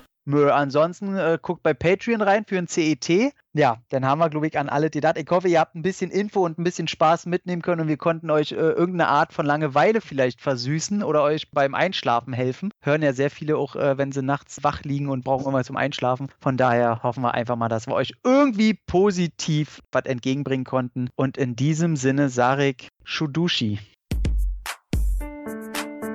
Sin Entertainment Talk, Podcast des Entertainment Blogs. Der Fan Talk über Filme und Serien.